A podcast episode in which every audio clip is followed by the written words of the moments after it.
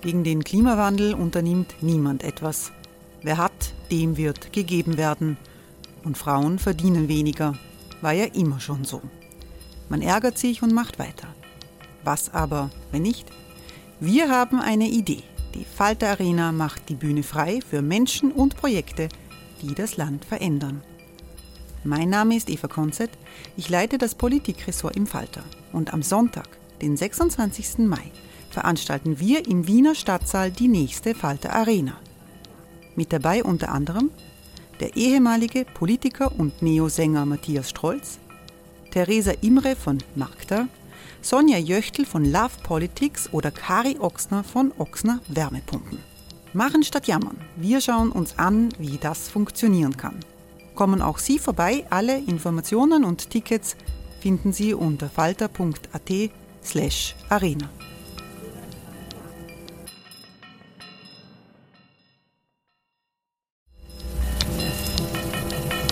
slash arena. Falter-Podcasts werden durch Werbung unterstützt. Das hilft bei der Finanzierung unseres journalistischen Angebots.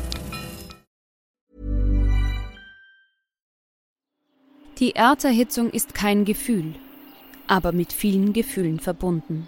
Sorgen etwa oder Angst. Eine Veranstaltung gegen diese Ohnmacht ist Tipping Time, eine Klimakonferenz der Zivilgesellschaft. Von 9.5. bis 11.5. findet Tipping Time in Kooperation von Globe Art, Solektiv und Tangente St. Pölten statt und lädt ein zu Diskurs, Diskussionen und Workshops mit namhaften Vortragenden wie Nikolai Schulz und Friederike Otto. Weitere Informationen finden Sie auf www.tangentesanktpölten.at.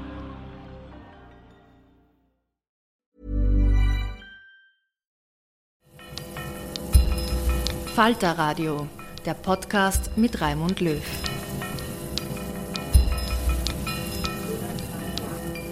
Sehr herzlich willkommen, meine Damen und Herren, im Falter Radio. Zwischen Morgenröte und Weltbrand, das ist der Titel dieser Sendung und einer Veranstaltung am Wiener Volkstheater. Es geht um Die Welt von gestern von Stefan Zweig, ein monumentales Buch, das die große Zeitenwende in der ersten Hälfte des vergangenen Jahrhunderts beschreibt. In einer Zeitenwende befinden wir uns auch 100 Jahre später im Jahr 2022 mit dem Krieg, den Russland gegen die Ukraine vom Zaun gebrochen hat. Der Todestag des österreichischen Schriftstellers Stefan Zweig, der Autor des Buches Die Welt von gestern ist, jährt sich zum 80. Mal. Im Wiener Volkstheater ist des Autors gedacht worden und seines letzten Werkes, das so viele Bezüge zur heutigen Zeit aufweist. Die Schauspielerin und ehemalige Europaabgeordnete Mercedes Echerer und der Literaturwissenschaftler Clemens Renolder haben den Abend bestritten für die Veranstalter das International Institute for Peace, das Sir Peter Ustinov Institut und das Volkstheater hat Hannes Swoboda auf die Aktualität verwiesen. Nicht wohl fühlen wir uns angesichts der politischen Ereignisse, die umso mehr eigentlich bestätigen das, was äh, Stefan Zweig äh, zum Ausdruck bringen wollte, wie wichtig es wäre, den Frieden zu bewahren und Europa zu einigen. Äh, Stefan Zweig war ja nicht immer so dem Krieg so negativ eingestellt, wie er aber aus Erfahrung gelernt hat und dass leider viele in Europa nicht gelernt haben, dass Krieg nur Verwüstung und Elend bringt und dass wir Frieden und ein gemeinsames Europa brauchen, das gilt heute mehr denn je. Ich habe meiner Person niemals so viel Wichtigkeit beigemessen, dass es mich verlockt hätte, anderen die Geschichten meines Lebens zu erzählen. Viel musste sich ereignen. Unendlich viel mehr als sonst einer einzelnen Generation an Geschehnissen, Katastrophen und Prüfungen zugeteilt ist, ehe ich den Mut fand, ein Buch zu beginnen, das mein Ich zur Hauptperson hat, oder besser gesagt zum Mittelpunkt. Nichts liegt mir ferner, als mich damit voranzustellen, es sei denn im Sinne des Erklärers bei einem Lichtbildervortrag. Die Zeit gibt die Bilder, ich spreche nur die Worte dazu. Und es wird eigentlich nicht so sehr mein Schicksal sein, das ich erzähle, sondern das einer ganzen Generation. Unserer einmaligen Generation, die wie kaum eine im Lauf der Geschichte mit Schicksal beladen war. Jeder von uns, auch der kleinste und geringste, ist in seiner innersten Existenz aufgewühlt worden von den fast pausenlosen vulkanischen Erschütterungen unserer europäischen Erde. Und ich weiß mir inmitten der unzähligen keinen anderen Vorrang zuzusprechen als den einen. Als Österreicher, Jude, Schriftsteller, Humanist und Pazifist jeweils just dort gestanden zu sein, wo diese Erdstöße am heftigsten sich auswirkten. Sie haben mir dreimal Haus und Existenz umgeworfen, mich von jedem Einstigen und Vergangenen gelöst und mit ihrer dramatischen Vehemenz ins Leere geschleudert. Und das mir schon wohlbekannte, ich weiß nicht wohin. Aber ich beklagte das nicht. Gerade der Heimatlose wird in einem neuen Sinne frei und nur der mit nichts mehr Verbundene braucht auf nichts mehr Rücksicht zu nehmen. So hoffe ich, wenigstens eine Hauptbedingung jeder rechtschaffenen Zeitdarstellung erfüllen zu können. Aufrichtigkeit und Unbefangenheit. Einen schönen guten Abend. Das, was Sie gehört haben, war der Beginn der Erinnerungen der sogenannten Autobiografie Die Welt von gestern von Stefan Zweig. Heute sind es genau 80 Jahre, dass Stefan Zweig sich in Petropolis in Brasilien, 70 Kilometer nördlich von Rio de Janeiro, das Leben genommen hat, gemeinsam mit seiner Frau in dieser Nacht vom 22. auf den 23. Dieses Buch Die Welt von gestern ist äh, sieht man von der Schachnovelle ab, die zuletzt geschrieben wurde, so eine Art Vermächtnis dieses Autors. Und die Fertigstellung war ihm ganz besonders wichtig. Er hat äh, dieses Buch bereits in England 1939 in den Exiljahren in England begonnen. Er hat dann, nachdem er in Bars auch das letzte Jahr dort äh, sich aufgehalten hat, in einem kleinen Haus, das er noch erworben hat, äh, die ersten Kapitel geschrieben und dann aber im Juni 1940 ist er aus Angst, dass auch äh, England von den deutschen Soldaten überfallen wird, nach Frankreich, äh, dann äh, nach, zuerst nach New York und dann nach Brasilien gegangen und hat dort dann und in den USA in 1941 dann äh, dieses Buch weitergearbeitet und im Sommer, im Juli 1941 in Ossining, nördlich von New York, in einem Haus, das sich gemietet hat, eigens dafür dieses Buch noch einmal neu fertig geschrieben. Diese letzten Kapitel sind also dort in den USA entstanden, äh, im Juli 1941, wie er in Briefen schreibt, leidend unter schweren Depressionen über das, was er aus Europa von dem Krieg erfahren hat. Äh, er, hat, er ist dann wieder nach Brasilien gegangen im August 1941 und hat dort in zwei, in zwei Monaten zwischen Mitte September und Mitte November 1941 dieses Buch fertiggestellt. Und äh, in verschiedenen Fassungen wurde das von seiner zweiten Frau, die zuerst äh, seine Sekretärin war, die hat immer die Manuskripte für ihn getippt, das mehrfach dort abgeschrieben und korrigiert. Es gibt also diese letzten Fassungen und er war äh, besonders besorgt um dieses Manuskript, dass es nicht verloren geht. Er hat eigens Abschriften noch äh, verlangt und hat es dann zur Veröffentlichung für mehrere Sprachen nach Buenos Aires für eine spanische Ausgabe, nach New York für die englische Ausgabe und nach Stockholm für eine deutschsprachige Ausgabe für den Exilverlag Bermann Fischer dorthin geschickt. Und äh, man kann also aus dieser Korrespondenz rund um dieses Buch sehen, wie wahnsinnig wichtig es war. Äh, Natürlich äh, stellt er in dieser Geschichte zuerst äh, seine Jugendzeit in Wien dar und die Kapitel also vor dem Ersten Weltkrieg nehmen einen großen Umfang in diesem Buch ein.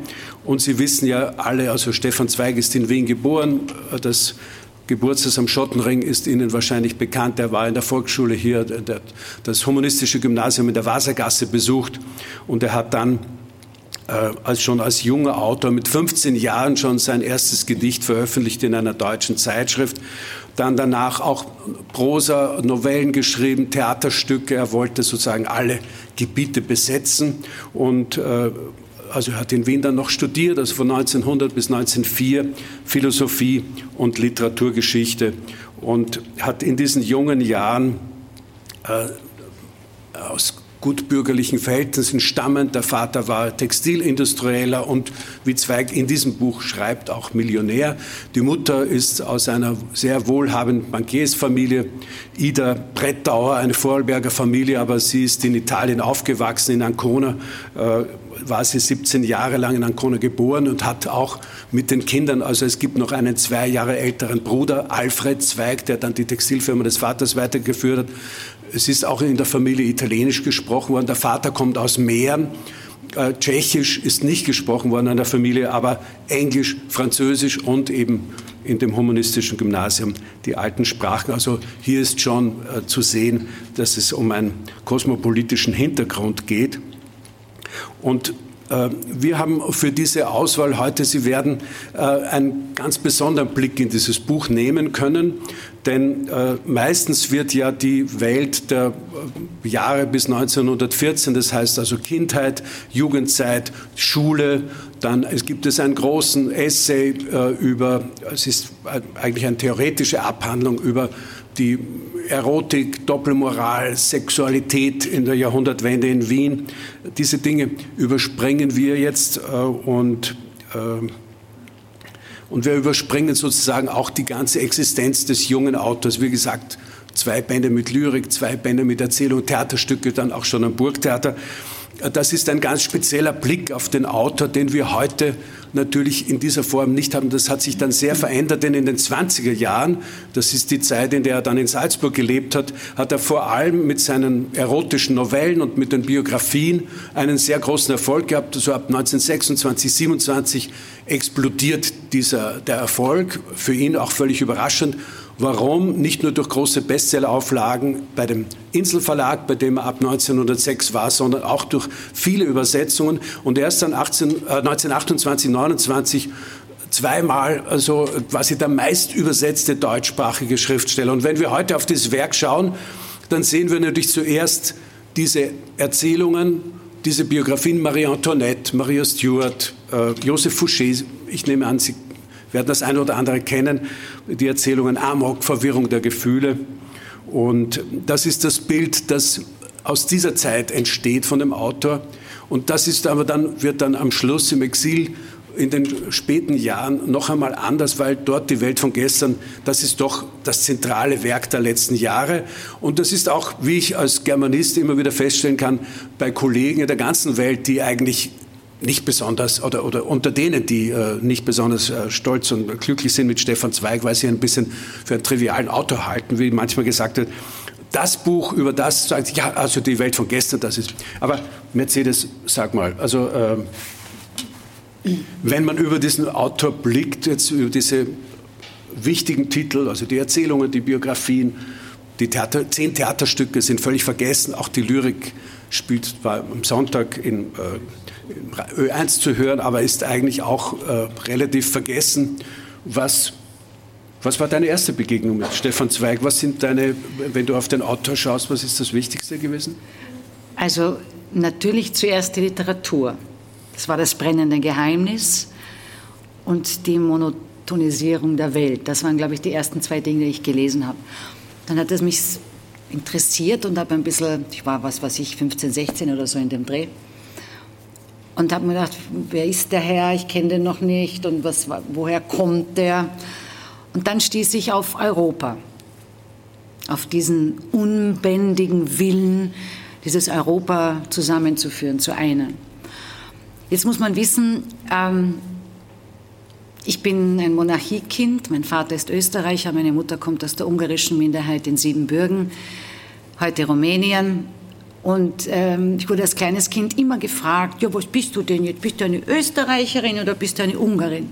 Das Schlimmste, was man einem Kind antun kann. Denn das heißt, wenn ich es beantworte, je nach Gemütslaune mal so oder mal so, lehne ich damit auch das jeweilige andere Elternteil ab. Und das ist furchtbar. Und ich habe darauf keine Antworten geben wollen. Und später habe ich eine gefunden. Ich habe immer gesagt, ich bin Europäerin. Und meine erste Lesung, die ich gemacht habe, da war ich 16, hieß Mutterland und Vatersprache, weil ich genau diese beiden Sprachen auf mich habe prallen lassen und, und Literatur gesucht. Und das war etwas, da hat mich, ich habe eine Heimat gefunden in Zweig, ohne zu wissen, wonach ich genau gesucht habe. Aber das war Europa und das ist es heute noch.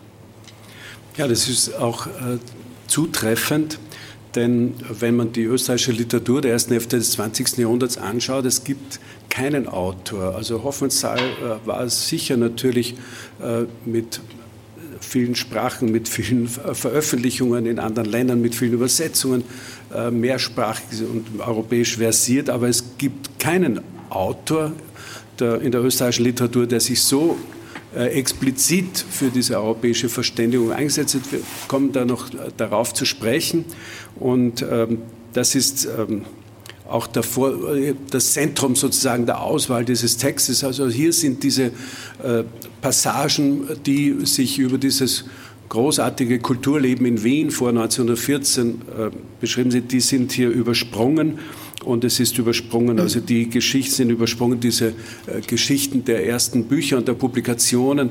Zweig hat außerdem äh, war ein äh, fast manischer Arbeiter, der ständig mehrere Sachen gleichzeitig betrieben hat. Er hat auch sehr viele Sachen herausgegeben und übersetzt. Das könnte man eigens ausführen. Ähm, und er war er sehr früh Teilhaber der Firma seines Vaters. Das heißt, er hatte schon also nach dem Studium, also es hat er 1904 mit dem Dr. Phil hier beendet in Wien, äh, schon äh, immer, also, also hat er nie finanzielle Sorgen und er hat also viele Reisen unternommen innerhalb von Europa, aber dann auch nach Indien und äh, nach Nordafrika. Er war 1911 schon in den USA und in Mittelamerika und in Marokko und ähm, und dann aber Berlin und diese Deutschlandbezüge spielen eine ganz große Rolle. Die Bücher erscheinen alle von dem ersten Gedichtband 1901, der erste Gedichtband mit 20 Jahren veröffentlicht, äh, erscheint in Deutschland. Er hat in Österreich äh, die Auftritte, die öffentlichen, kann man an einer Hand aufzählen, während er in Deutschland an deutschen Universitätsstädten und in deutschen äh, Literaturveranstaltungsorten also eine Fülle von Auftritten gemacht hat. Und Berlin spielt eine ganz große Rolle. Er hat 1902 eins das Sommersemester in Berlin studiert, dort wenig an der Uni-Zeit verbracht, aber sehr viele Schriftstellerkontakte geknüpft, die dann später eine große Rolle gespielt haben. Im Buch sagt er, das war das Jahr 1901, es gibt sehr, sehr viele, das ist von Wissenschaftlern nachgewiesen, viele kleine Irrtümer äh, sachlicher, das ist, spielt aber hier keine Rolle, ist auch völlig egal. Äh, jetzt also ein Rückblick also auf diese, dieses neue Jahrhundert. Nun hatte ich zehn Jahre des neuen Jahrhunderts gelebt, Indien, ein Stück von Amerika und Afrika gesehen. Mit einer neuen, wissenderen Freude begann ich auf unser Europa zu blicken. Nie habe ich unsere alte Erde mehr geliebt als in diesen letzten Jahren vor dem Ersten Weltkrieg nie mehr auf Europas Einigung gehofft, nie mehr an seine Zukunft geglaubt als in dieser Zeit, da wir meinten, eine neue Morgenröte zu erblicken. Aber es war in Wahrheit schon der Feuerschein des nahenden Weltbrands. Es ist vielleicht schwer der Generation von heute, den Katastrophen, Niederbrüchen und Krisen aufgewachsen ist, denen Krieg eine ständige Möglichkeit und eine fast tägliche Erwartung gewesen, den Optimismus, das Weltvertrauen zu schildern, die uns junge Menschen seit jener Jahrhundertwende beseelten. 40 Jahre Frieden, 40 hatten den wirtschaftlichen Organismus der Länder gekräftigt, die Technik den Rhythmus des Lebens beschwingt, die wissenschaftlichen Entdeckungen den Geist jener Generation stolz gemacht. Ein Aufschwung begann, der in allen Ländern unseres Europas fast gleichmäßig zu fühlen war. Die Städte wurden schöner und volkreicher von Jahr zu Jahr. Das Berlin von 1905 glich nicht mehr jenem, das ich 1901 gekannt. Aus der Residenzstadt war eine Weltstadt geworden und war schon wieder großartig überholt von dem Berlin von 1910. Wien, Mailand, Paris, London, Amsterdam, wann immer man wiederkam, man war erstaunt und beglückt. Breiter, Prunkvoller wurden die Straßen, machtvoller die öffentlichen Bauten, luxuriöser und geschmackvoller die Geschäfte. Man spürte es an allen Dingen, wie der Reichtum wuchs und wie er sich verbreitete. Selbst wir Schriftsteller, wir merkten es an den Auflagen, die sich in dieser einen Spanne von zehn Jahren verdreifachten, verfünffachten, verzehnfachten. Überall entstanden neue Theater, Bibliotheken, Museen, Bequemlichkeiten, die wie Badezimmer und Telefon vor dem das Privileg enger Kreise gewesen, drangen ein in die kleinbürgerlichen Kreise. Und von unten stieg, seit der Arbeitszeit verkürzt war, das Proletariat empor, Anteil wenigstens an den kleinen Freuden und Behaglichkeiten des Lebens zu nehmen. Überall ging es vorwärts. Die ganze Generation entschloss sich, Jugendlicher zu werden. Jeder war im Gegensatz zu meiner Elternwelt stolz darauf, jung zu sein. Plötzlich verschwanden zuerst bei den Jüngeren die Bärte, dann ahmten ihnen die Älteren nach, um nicht als alt zu gelten. Jung sein, frisch sein und nicht mehr würdig tun, wurde die Parole. Die Frauen warfen die Korsetts weg, denen die Brüste eingeengt. Sie verzichteten auf die Sonnenschirme und Schleier, weil sie Luft und Sonne nicht mehr scheuten. Sie kürzten die Röcke, um besser beim Tennis die Beine regen zu können, und zeigten keine Scham mehr, die Wohlgewachsenen sichtbar werden zu lassen. Die Mode wurde immer natürlicher. Männer trugen Breeches, Frauen wagten sich in den Herrensattel. Man verhüllte, man versteckte sich nicht mehr voreinander. Die Welt war nicht nur schöner, sie war auch freier geworden. Herrlich war diese tonische Welle von Kraft, die von allen Küsten Europas gegen unsere Herzen schlug. Aber was uns beglückte, war, ohne dass wir es ahnten, zugleich Gefahr. Der Sturm von Stolz und Zuversicht, der damals Europa überbrauste, trug auch Wolken mit sich. Der Aufstieg war vielleicht zu rasch gekommen, die Staaten, die Städte zu hastig mächtig geworden. Und immer verleitet das Gefühl von Kraft Menschen wie Staaten, sie zu gebrauchen oder zu missbrauchen. Frankreich strotzte von Reichtum, aber es wollte noch mehr, wollte noch eine Kolonie, obwohl es gar keine Menschen hatte für die Alten. Beinahe kam es um Marokkos Willen zum Kriege. Italien wollte die Cyrenaika. Österreich annektierte Bosnien, Serbien und Bulgarien wiederum stießen gegen die Türkei vor und Deutschland, vorläufig noch ausgeschaltet, spannte schon die Pranke zum zornigen Hieb. Überall stieg das Blut den Staaten kongestionierend zu Kopf. Aus dem fruchtbaren Willen zur inneren Konsolidierung begann sich überall zugleich, als ob es bazilische Ansteckung wäre, eine Gier nach Expansion zu entwickeln. When you're ready to pop the question, the last thing you want to do is second guess the ring. At Bluenile.com, you can design a one of a kind ring with the ease and convenience of shopping online. Choose your diamond and setting. When you find the one, you'll get it delivered right to your door. Go to Bluenile.com and use promo code LISTEN to get $50 off your purchase of $500 or more. That's code LISTEN at Bluenile.com for $50 off your purchase. Bluenile.com code LISTEN. Wenn man sich über diese Politisierung des Autors. Ja, es wird immer wieder gesagt, Sie kennen das sicher auch, Stefan Zweig, der unpolitische Autor, der sich vor allem dann in den Exiljahren äh, sehr diskret und vorsichtig äh, gegenüber äh, Hitler geäußert hat. Aber man könnte natürlich diese Geschichte auch ganz anders erzählen und fragen, wann hat das Interesse an Politik und an Geschichte begonnen?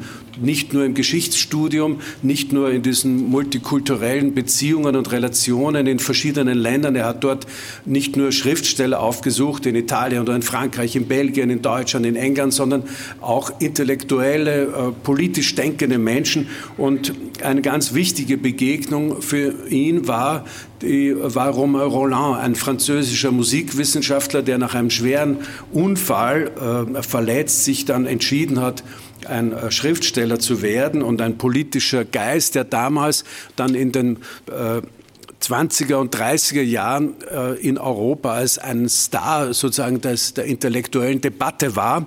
Und dieser Roland hat einen Roman geschrieben, äh, der zu tun hatte mit einem deutschen Komponisten, der in das französische kulturelle Klima kommt. Und er wollte sozusagen diese beiden Sphären, die kulturellen Sphären Deutschland und Frankreichs, miteinander verbinden. Und das hat dazu beigetragen, dass Roland 1914 dann äh, als großer Staatsfeind angefeindet wurde. Er ist dann in das Exil nach, in die Schweiz gegangen. Er lebte dann in Villeneuve und er hat für das Rote Kreuz ehrenamtlich mitgearbeitet. Und dieser Freigeist, der ganz europäisch eingestellt war, äh, war das große Vorbild für Zweig. Er hat ihn viele Male besucht. Er hat ihn wie ein väterlichen, äh, väterliches Idol verehrt und angehimmelt. Das ist manchmal fast ein bisschen unangenehm, wenn er in Briefen immer verehrter Meister und so.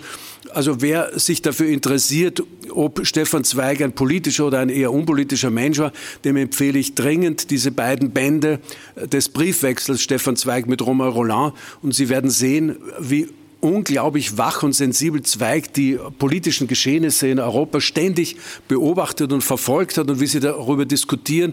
Dann vor allem Roland wendet sich sehr stark äh, in seinen Sympathien der Sowjetunion zu, was Zweig äh, natürlich nicht teilt in dieser Form, aber darüber gibt es also einen großen Austausch. Und in diesen Briefen findet man auch natürlich eine große Diskussion über die Rolle der Sozialdemokratie in Deutschland, auch in Frankreich. Und äh, aus diesem Umkreis durch Roland lernt er dann eine ganze Reihe pazifistischer intellektueller Persönlichkeiten kennen. Er wird eingeladen, in diesen Zeitschriften mitzuarbeiten. Dann am Ende des Krieges mit Henri Babus ist er eng befreundet. Es soll eine deutsche Dependance dieser Zeitschrift Clarté geben, die in Genf herausgegeben werden soll. Äh, Zweig soll quasi das leiten. Es kommt dann nicht dazu, aber er ist die ganze Zeit involviert, also in diesem eher linken Spektrum der europäischen Debatte äh, nach 1918, äh, 19.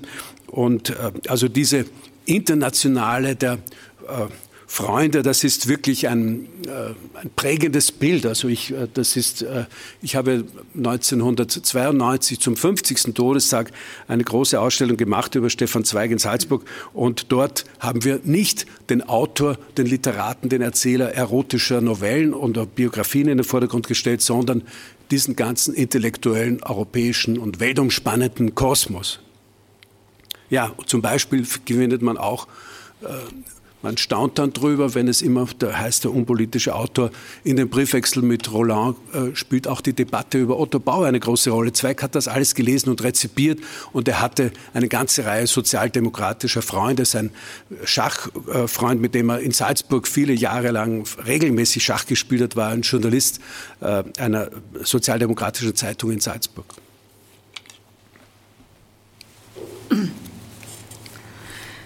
Ach, wir liebten alle unsere Zeit, die uns auf ihren Flügeln trug. Wir liebten Europa. Aber dieser vertrauensselige Glaube an die Vernunft, dass sie den Irrwitz in letzter Stunde verhindern würde, war zugleich unsere einzige Schuld. Gewiss, wir haben die Zeichen an der Wand nicht mit genug Misstrauen betrachtet, aber ist es nicht Sinn einer richtigen Jugend, nicht misstrauisch, sondern gläubig zu sein? Wir vertrauten auf Jaurès, auf die sozialistische Internationale. Wir glaubten, die Eisenbahner würden eher die Schienen sprengen, als ihre Kameraden als Schlachtvieh an die Front verladen lassen. Wir zählten auf die Frauen, die ihre Kinder, ihre Gatten dem Moloch verweigern würden. Wir waren überzeugt, dass die geistige, die moralische Kraft Europas sich triumphierend bekunden würde im letzten kritischen Augenblick. Unser gemeinsamer Idealismus unser im Fortschritt bedingter Optimismus ließ uns die gemeinsame Gefahr verkennen und verachten. Das bezieht sich jetzt natürlich auf den Beginn des Ersten Weltkriegs und das nimmt ein großes Kapitel ein in diesem Buch. Äh, Zweig ist als Übersetzer und Vermittler in Belgien tätig. Äh, er hat wie ich schon sagte, also viele ähm, Editionen herausgeben. Er war einer der ersten, der Baudelaire übersetzt hat. Er Verlaine, Rimbaud übersetzt. Emile Verhaeren, ein belgischen Autor, der Französisch geschrieben hat. Und er ist jetzt in Belgien im Juli 1914 und er kommt auf der Heimfahrt von Belgien nach Österreich zurück und er erlebt diese Kriegseuphorie, äh, die er mit vielen teilte. Es wurde ja schon gesagt, äh, tatsächlich hat Zweig dann im Herbst 1914 einige sehr patriotische und kämpferische Artikel geschrieben, die ihn nicht besonders äh, sympathisch erscheinen lassen. Aber äh, Sie wissen, dass viele Intellektuelle, äh, auch Robert Musil oder Hoffmannsthal oder Freud und Schönberg zu in diesem Herbst 1914 Dinge geäußert haben, die uns heute äh, natürlich merkwürdig und unverständlich erscheinen. Aber übrigens gibt es das gleiche Phänomen natürlich in Moskau oder in äh, Paris oder in England.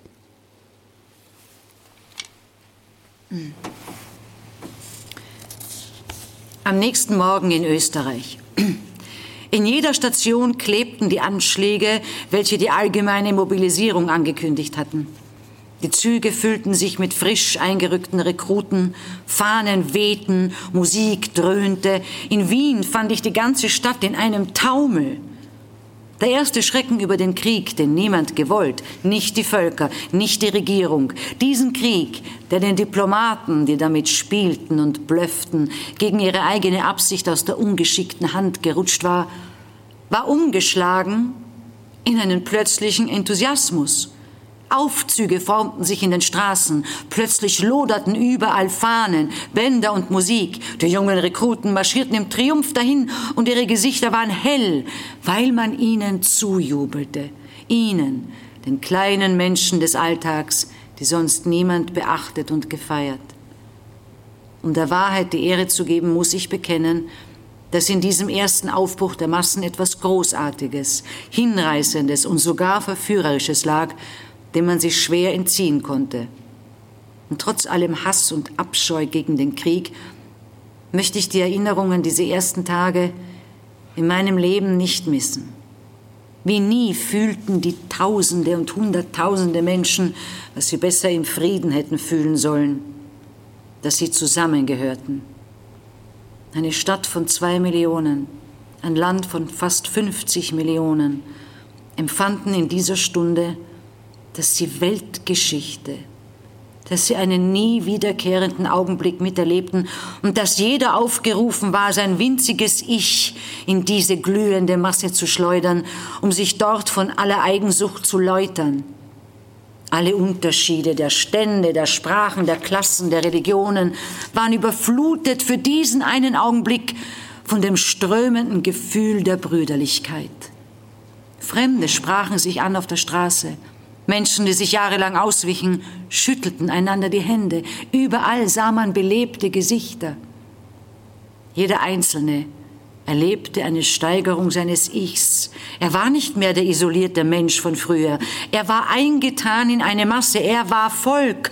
Und seine Person, seine sonst unbeachtete Person, hatte einen Sinn bekommen. Der kleine Postbeamte, der sonst früh, von früh bis nachts Briefe sortierte, immer wieder sortierte, von Montag bis Samstag ununterbrochen sortierte, der Schreiber, der Schuster, hatte plötzlich eine andere, eine romantische Möglichkeit in seinem Leben. Er konnte Held werden. Und jeden, der eine Uniform trug, feierten schon die Frauen, grüßten ehrfürchtig die Zurückbleibenden im Voraus mit diesem romantischen Namen. Sie anerkannten die unbekannte Macht, die sie aus ihrem Alltag heraushob. Selbst die Trauer der Mütter, die Angst der Frauen schämte sich in diesen Stunden des ersten Überschwangs, ihr doch allzu natürliches Gefühl zu bekunden. Vielleicht aber war in diesem Rausch noch eine tiefere, eine geheimnisvollere Macht am Werke. So gewaltig, so plötzlich brach diese Sturzwelle über die Menschheit herein, dass sie die Oberfläche überschäumend die dunklen, die unbewussten Urtriebe und Instinkte des Menschtiers nach oben riss. Das, was Freud tiefsehend die Unlust an der Kultur nannte, das Verlangen, einmal aus der bürgerlichen Welt der Gesetze und Paragraphen auszubrechen und die uralten Blutinstinkte auszuloten. Vielleicht hatten auch diese dunklen Mächte ihr Teil an dem wilden Rausch, in dem alles gemischt war. Opferfreude und Alkohol, Abenteuerlust und reine Gläubigkeit, die alte Magie der Fahnen und der patriotischen Worte, diesem unheimlichen, in Worten kaum zu schillernden Rausch von Millionen, der für einen Augenblick dem größten Verbrechen unserer Zeit einen wilden und fast hinreißenden Schwung gab. Und dann was wussten 1914, nach fast einem halben Jahrhundert des Friedens, die großen Massen vom Kriege? Sie kannten ihn nicht. Sie hatten kaum je an ihn gedacht. Er war eine Legende. Und gerade die Ferne hatte ihn heroisch und romantisch gemacht. Sie sahen ihn immer noch aus der Perspektive der Schullesebücher und der Bilder in Galerien, blendende Reiterattacken in blitzblanken Uniformen, der tödliche Schuss jeweils großmütig mitten durchs Herz, der ganze Feldzug ein schmetternder Siegesmarsch. Weihnachten sind wir wieder zu Hause, riefen im August 1914 die Rekruten lachend den Müttern zu. Wer in Dorf und Stadt erinnerte sich noch an den wirklichen Krieg? Bestenfalls ein paar Greise, die 1866 gegen Preußen, den Bundesgenossen von diesmal, gekämpft. Und was für ein geschwinder, unblutiger, ferner Krieg war das gewesen, ein Feldzug von drei Wochen und ohne viel Opfer zu Ende, ehe man erst Atem geholt. Ein rascher Ausflug ins Romantische, ein wildes und männliches Abenteuer. So malte sich der Krieg 1914 in der Vorstellung des einfachen Mannes, und die jungen Menschen hatten sogar ehrliche Angst, sie könnten das wundervoll Erregende in ihrem Leben versäumen. Deshalb drängten sie ungestüm zu den Fahnen, deshalb jubelten und sangen sie in den Zügen, die sie zur Schlachtbank führten. Wild und fiebernd strömte die rote Blutwelle durch die Adern des ganzen Reichs. Wenig europäisch geschult, ganz im deutschen Gesichtskreis lebend, meinten die meisten unserer Dichter, ihr Teil am besten zu tun, indem sie die Begeisterung der Massen stärkten und die angebliche Schönheit des Krieges mit dichterischem Appell oder wissenschaftlichen Ideologien unterbauten. Fast alle deutschen Dichter, Hauptmann und Demel voran, glaubten sich verpflichtet, wie in urgermanischen Zeiten als Barden, die vorrückenden Kämpfer mit Liedern und Runen zur Sterbebegeisterung anzufeuern.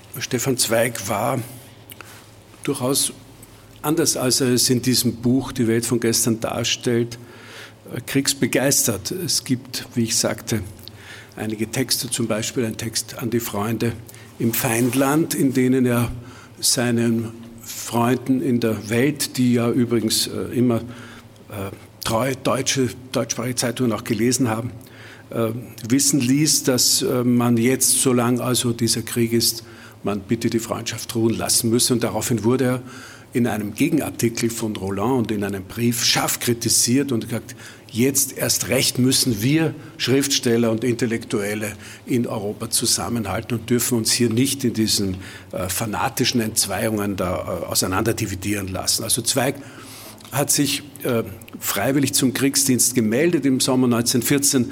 Er war dann in Klosterneuburg im Trenzeugsdepot, wurde er eingeschult. Es war natürlich für ihn schrecklich, diese äh, Exerzieren und diese ganze äh, Übungen. Und er hat dann äh, mit allen Mitteln versucht und mit seinem Freund Franz Karl Ginskay, der ein Offizier war, äh, damals schon als junger äh, irgendwie in das Kriegsarchiv zu kommen. Und da waren dann eben die Schriftsteller äh, versammelt und die Intellektuellen. Da war eine Zeit lang Musil, da war eine Zeit lang auch Rilke und Hoff, Hoffmannsthal. Äh, und Sie kennen den Spott, den Karl Kraus über diese Dichter im äh, Kriegsarchiv formuliert hat. Eine Wende für Zweig tritt erst im Juli 1915 ein. Man sieht also dieser Krieg ist nicht so schnell zu gewinnen und, und ist, geht nicht so schnell zu Ende, wie man gehofft hat. Ähm, und das ist eine Wende. Auf der anderen Seite natürlich dieser Briefwechsel mit Roland in der Schweiz, wie ich sagte, der weitergeht. Und, ähm, aber dann vor allem ist es ein Besuch in Galizien. Er wird für drei Wochen mit einem offiziellen Auftrag nach Galizien geschickt am Ende dieser Kampfhandlungen und er soll dort äh, die äh, Propagandamaterialien der russischen Armee sammeln und dokumentieren, also für das Kriegsarchiv in Wien. Und über diese Galizienreise hat er ein ausführliches Tagebuch geschrieben. Das war ihm dann hilfreich für diesen Abschnitt und äh, daraus hören Sie jetzt auch ein ganz, nicht aus dem Tagebuch, sondern aus dieser Darstellung dieser Galizienreise und dem Schock in Budapest hören Sie jetzt auch einen Ausschnitt. Dem eigentlich Grausigen des Krieges war ich in den ersten Tagen noch nicht begegnet. Sein Antlitz übertraf dann meine schlimmsten Befürchtungen. Da so viel wie gar keine regelmäßigen Passagierzüge verkehrten, fuhr ich einmal auf offenen Artilleriewagen auf der Protze einer Kanone sitzend ein anderes Mal in einem jener Viehwagen, wo die Menschen im Gestank übereinander und durcheinander todmüde schliefen und während man sie zur Schlachtbank führte, selbst schon ähnlich waren geschlachtetem Vieh. Aber das Furchtbarste waren die Lazarettzüge, die ich zwei oder dreimal benutzen musste. Ach, wie wenig glichen sie jenen gut erhellten, weißen, wohlgewaschenen Sanitätszügen, in denen sich die Erzherzoginnen und die vornehmen Damen der Wiener Gesellschaft zu Anfang des Krieges als Krankenpflegerinnen abbilden ließen. Was ich schauernd zu sehen bekam, waren gewöhnliche Transportwagen, ohne richtige Fenster, nur mit einer schmalen Luftluke und innen von verrußten Öllampen erhellt. Eine primitive, tragbare stand neben der anderen. Und alle waren sie belegt mit stöhnenden, schwitzenden, todfallen Menschen, die nach Luft röchelten, in dem dicken Geruch von Exkrementen und Jodoform. Die Sanitätssoldaten schwankten mehr, als sie gingen, so sehr waren sie übermüdet. Nichts war zu sehen von dem weiß leuchtenden Bettzeug der Fotografien Zugedeckt mit längst durchgebluteten Kotzen lag, lagen die Leute auf Stroh oder den harten Tragbahn und in jedem dieser Wagen schon zwei oder drei Tote inmitten der Sterbenden und Stöhnenden. Jener Hospitalzug, mit dem ich zurückfuhr, kam in den frühen Morgenstunden in Budapest an. Ich fuhr sofort in ein Hotel, um zunächst einmal zu schlafen, der einzige Sitzplatz im Zuge war mein Koffer gewesen. Ich schlief bis etwa elf Uhr, übermüdet wie ich gewesen, und zog mich dann rasch an, ein Frühstück zu nehmen. Aber schon nach den ersten paar Schritten hatte ich ununterbrochen das Gefühl, ich, ich müsste mir die Augen reiben, ob ich nicht träume. Es war einer jener strahlenden Tage, die am Morgen noch Frühling, zu Mittag schon Sommer sind. Und Budapest war so schön und sorglos wie nie. Die Frauen in weißen Kleidern promenierten Arm in Arm mit Offizieren, die mir plötzlich wie Offiziere aus einer ganz anderen Armee erschienen als jene, die ich gestern, erst vorgestern gesehen. In den Kleidern, im Mund, in der Nase noch den Geruch von Jodeform aus dem verwundeten Transport von gestern sah ich, wie sie Veilchensträußchen kauften und den Damen galant verehrten. Wie tadellose Autos mit tadellos rasierten und gekleideten Herren durch die Straßen fuhren. Und all dies acht oder neun Schnellzugstunden von der Front. Aber hatte man ein Recht, diese Menschen anzuklagen? War es nicht eigentlich das Natürlichste, dass sie lebten und versuchten, sich ihres Lebens zu freuen? Dass sie vielleicht gerade aus dem Gefühl heraus, dass alles bedroht war, noch alles zusammenraffen, was zusammenzuraffen war, die paar guten Kleider, die letzten guten Stunden. Gerade wenn man gesehen, ein wie gebrechliches, zerstörbares Wesen der Mensch ist, dem ein kleines Stück Blei in einer tausendstel Sekunde das Leben mit all seinen Erinnerungen und Erkenntnissen und Ekstasen herausfetzen kann, verstand man, dass ein solcher Korso-Vormittag an dem leuchtenden Flusse Tausende drängte, Sonne zu sehen, sich selbst zu fühlen, das eigene Blut, das eigene Leben mit vielleicht noch verstärkter Kraft, Schon war ich beinahe versöhnt mit dem, was mich zuerst erschreckt hatte, aber da brachte unglücklicherweise der gefällige Kellner mir eine Wiener Zeitung. Ich versuchte sie zu lesen. Nun erst überfiel mich der Ekel in der Form eines richtigen Zorns. Da standen all die Phrasen von dem unbeugsamen Siegeswillen, von den geringen Verlusten unserer eigenen Truppen auf den riesigen der Gegner. Da sprang sie mich an, nackt, riesenhaft und schamlos. Die Lüge des Krieges. Nein, nein, nicht die Spaziergänger, die Lässigen, die Sorglosen waren die Schuldigen, sondern einzig die, die mit ihrem Wort zum Kriege hetzten. Aber schuldig auch wir, wenn wir das unsere nicht gegen sie wendeten. Diese Galizienreise im Juli 1915 war sicher ein, wie man hier auch sieht, an diesem später, viele Jahre später geschriebenen Bericht, ein äh, ganz wesentlicher Impuls äh, für eine politische Wende, für ein äh, pazifistische Orientierung, die Zweig in mehreren Texten dann auch äh, ausdrückt. Es gibt verschiedene Erzählungen, äh, drei Erzählungen über, die sich mit dem, der Tragödie des Kriegs beschäftigen, mit einem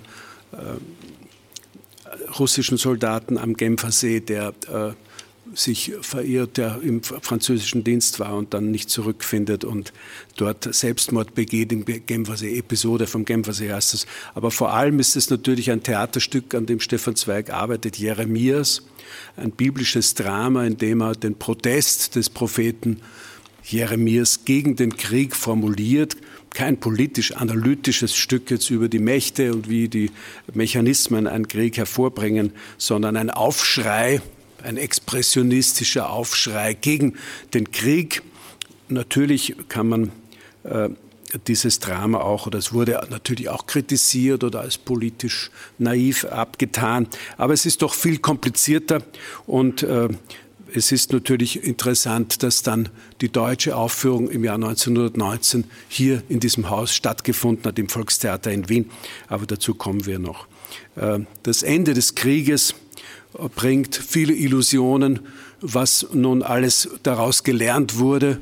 Wir sehen das in modifizierter anderer Form auch heute, dass man, wie wenig man daraus lernt, beziehungsweise wie schnell diese Dinge wieder vergessen sind.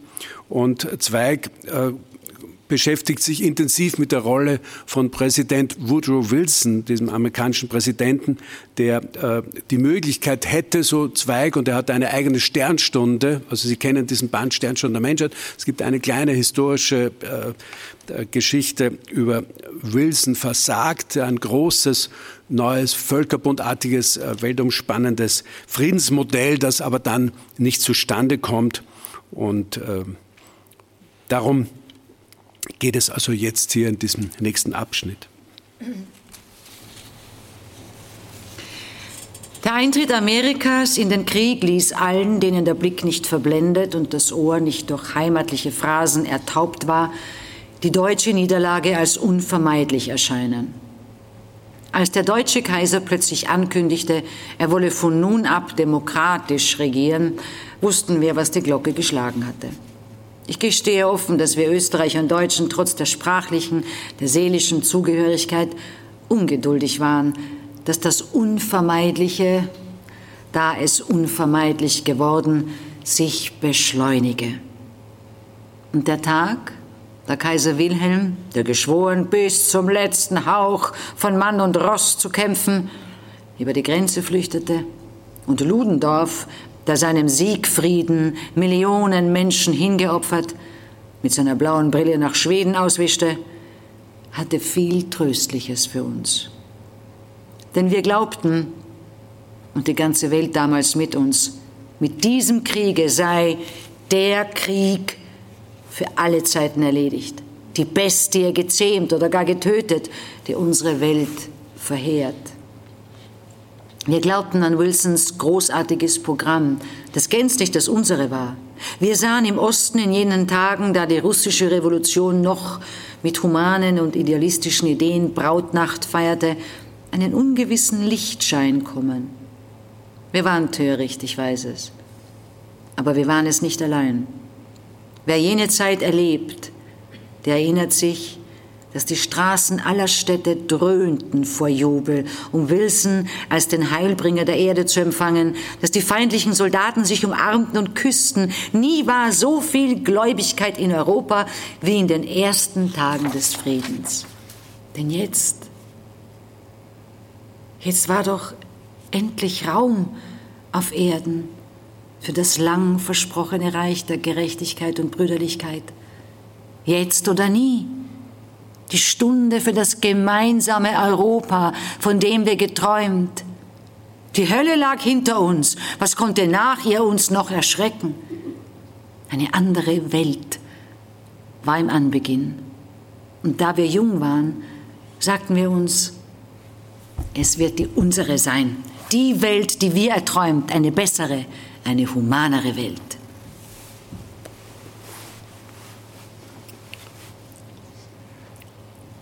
Stefan Zweig hat sich im November 1917 im Kriegsarchiv vom Dienst befreien lassen. Er ist als Korrespondent der neuen freien Presse, für die er in den Jahren davor viele Artikel geschrieben hat, äh, in die Schweiz gegangen. Er hat dort weiter natürlich als erstes wieder Romain Roland aufgesucht und in diesem Umkreis eben viele Kontakte in der pazifistischen Szene äh, geknüpft. Und äh, dort wurde dann 1918 in Zürich äh, im Schauspielhaus, also damals im Stadttheater, äh, das Drama Jeremias, also heute ist es das Opernhaus, Entschuldigung, also das Stadttheater äh, Jeremias aufgeführt. Und ähm, er hat 1917 eigentlich mehr so als Geldanlage und als Angst, dass das Geld am Ende des Krieges verloren gehen könnte, einen großen Batzen äh, hingelegt, um in Salzburg eine Villa zu kaufen das äh, Schlösschen auf dem Kapuzinerberg, in dem er dann 15 Jahre lang wohnen sollte. Äh, man wundert sich natürlich, wie er mitten im Krieg 1917 so einen Kauf macht. Damals war es völlig unklar, ob er dort länger Zeit wohnen wird, ob man das ob vielleicht vermieten wird oder nur als Sommeraufenthalt. Jedenfalls ist er dann ab März 1919 äh, am Ende des Krieges aus Zürich zurück in Salzburg, lebt also 15 Jahre in Salzburg. Es ist ein Rückzug aus Wien, aus dem Trubel. Zweig war hier durchaus sehr kontroversiell diskutiert. Äh, er war kein sehr bedeutend oder sehr bekannter Dichter. Wenn man sich die Bücher anschaut, die in den Jahren vor dem Krieg veröffentlicht hat, dann kann man sehen, dass sie sehr wenig rezensiert worden sind, dass es sehr kleine Auflagen waren. Er war also ein äh, nicht besonders berühmter Mann, aber er hatte genug Geld. Und Salzburg ist jetzt der Rückzug, ist ein bisschen so ein Vorbild auch von Roland, der aus Paris, aus den heißen Debatten der, des Kriegsstreites in die Schweiz flüchtet, nach Villeneuve an den Genfersee. Oder Tolstoi, der nach Jasnaya Poljana geht aufs Land und dort, also nach diesen Vorbildern, hat sich Zweig das mit Salzburg vorgestellt. Und ähm, nicht wissend, dass die Festspiele dann im Jahr 1920 gegründet werden, was ihn sehr geärgert hat und worüber wir dann in vielen Briefen lesen können, dass er die Festspiele eigentlich ziemlich ätzend und unangenehm fand und er ist dann auch meistens weg gewesen. Aber es gibt eine unglaublich bemerkenswerte Stelle, denn Salzburg war nach dem Krieg eine heruntergekommene, armselige Stadt und hatte mit dem touristischen, also für den Tourismus ausverkauften äh, äh Stadt von heute überhaupt nichts zu tun.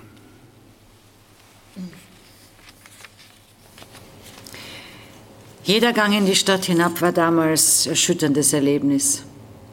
Zum ersten Mal sah ich einer Hungersnot in die gelben und gefährlichen Augen.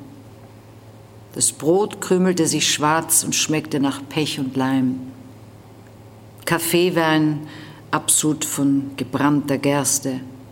Bier ein gelbes Wasser. Schokolade, gefärbter Sand. Die Kartoffeln erfroren. Die meisten zogen sich, um den Geschmack von Fleisch nicht ganz zu vergessen, Kaninchen auf. In unserem Garten schoss ein junger Bursche Eichhörnchen als Sonntagsspeise ab. Und wohlgenährte Hunde oder Katzen kamen nur selten von längeren Spaziergängen zurück. Was an Stoffen angeboten wurde, war in Wahrheit präpariertes Papier, Ersatz eines Ersatzes. Die Männer schlichen fast ausschließlich in alten, sogar russischen Uniformen herum, die sie aus einem Depot oder einem Krankenhaus geholt hatten und in denen schon mehrere Menschen gestorben waren. Hosen aus alten Säcken gefertigt waren nicht selten. Jeder Schritt durch die Straßen, wo die Auslagen wie ausgeraubt standen, der Mörtel wie Grind von den verfallenen Häusern herabkümmelte und die Menschen sichtlich unterernährt sich nur mühsam zur Arbeit schleppten, machte einem die Seele verstört.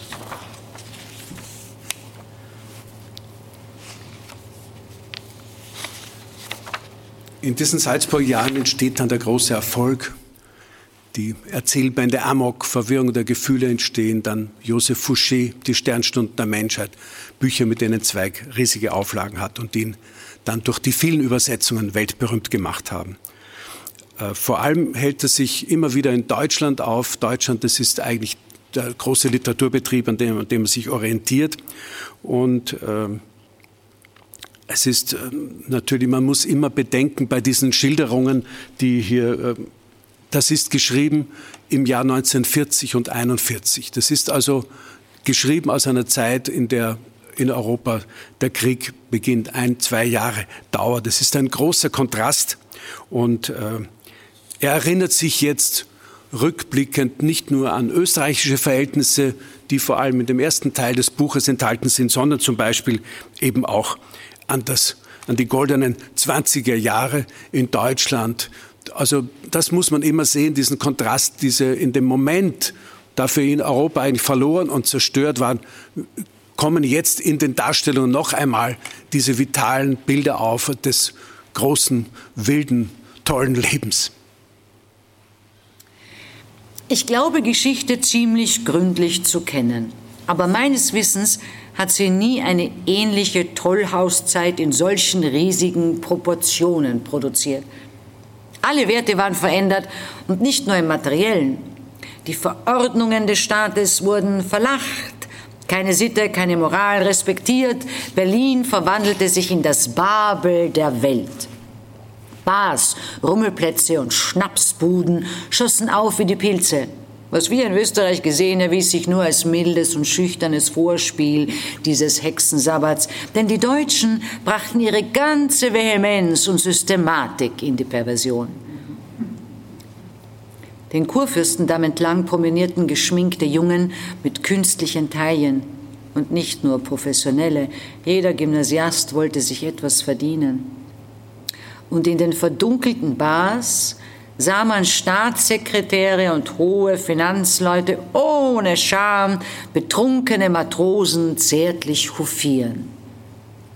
Selbst das Rom des Sueton hat keine solche Orgien gekannt wie die Berliner Transvestitenbälle, wo Hunderte von Männern in Frauenkleidern und Frauen in Männerkleidung unter den wohlwollenden Blicken der Polizei tanzten.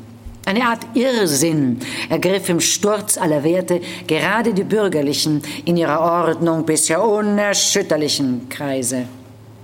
Die jungen Mädchen rühmten sich stolz, pervers zu sein, mit 16 Jahren noch der Jungfräulichkeit verdächtig zu sein, hätte damals in jeder Berliner Schule als Schmach gegolten.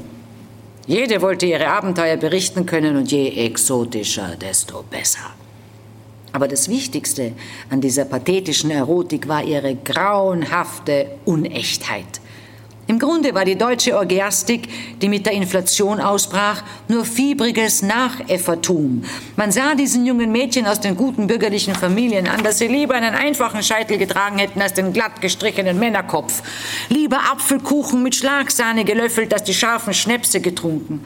Überall war unverkennbar, dass dem ganzen Volke diese Überhitztheit unerträglich war, dieses tägliche nervenzerreißende ausgereckt werden auf dem Streckseile der Inflation und dass die ganze kriegsmüde Nation sich eigentlich nur nach Ordnung, Ruhe, nach ein bisschen Sicherheit und Bürgerlichkeit sehnte. Und im Geheimen hasste sie die Republik. Nicht deshalb, weil sie diese wilde Freiheit etwa unterdrückt hätte, sondern im Gegenteil, weil sie die Zügel zu locker in Händen hielt. Wer diese apokalyptischen Monate, diese Jahre miterlebt, selbst abgestoßen und erbittert, der fühlte, Hier musste ein Rückschlag kommen, eine grauenhafte Reaktion. Und lächelnd warteten im Hintergrund dieselben, die das deutsche Volk in dieses Chaos getrieben, mit der Uhr in der Hand. Je schlimmer im Land, desto besser für uns. Sie wussten, dass ihre Stunde kommen würde. Der Rückschlag kam auch in Salzburg.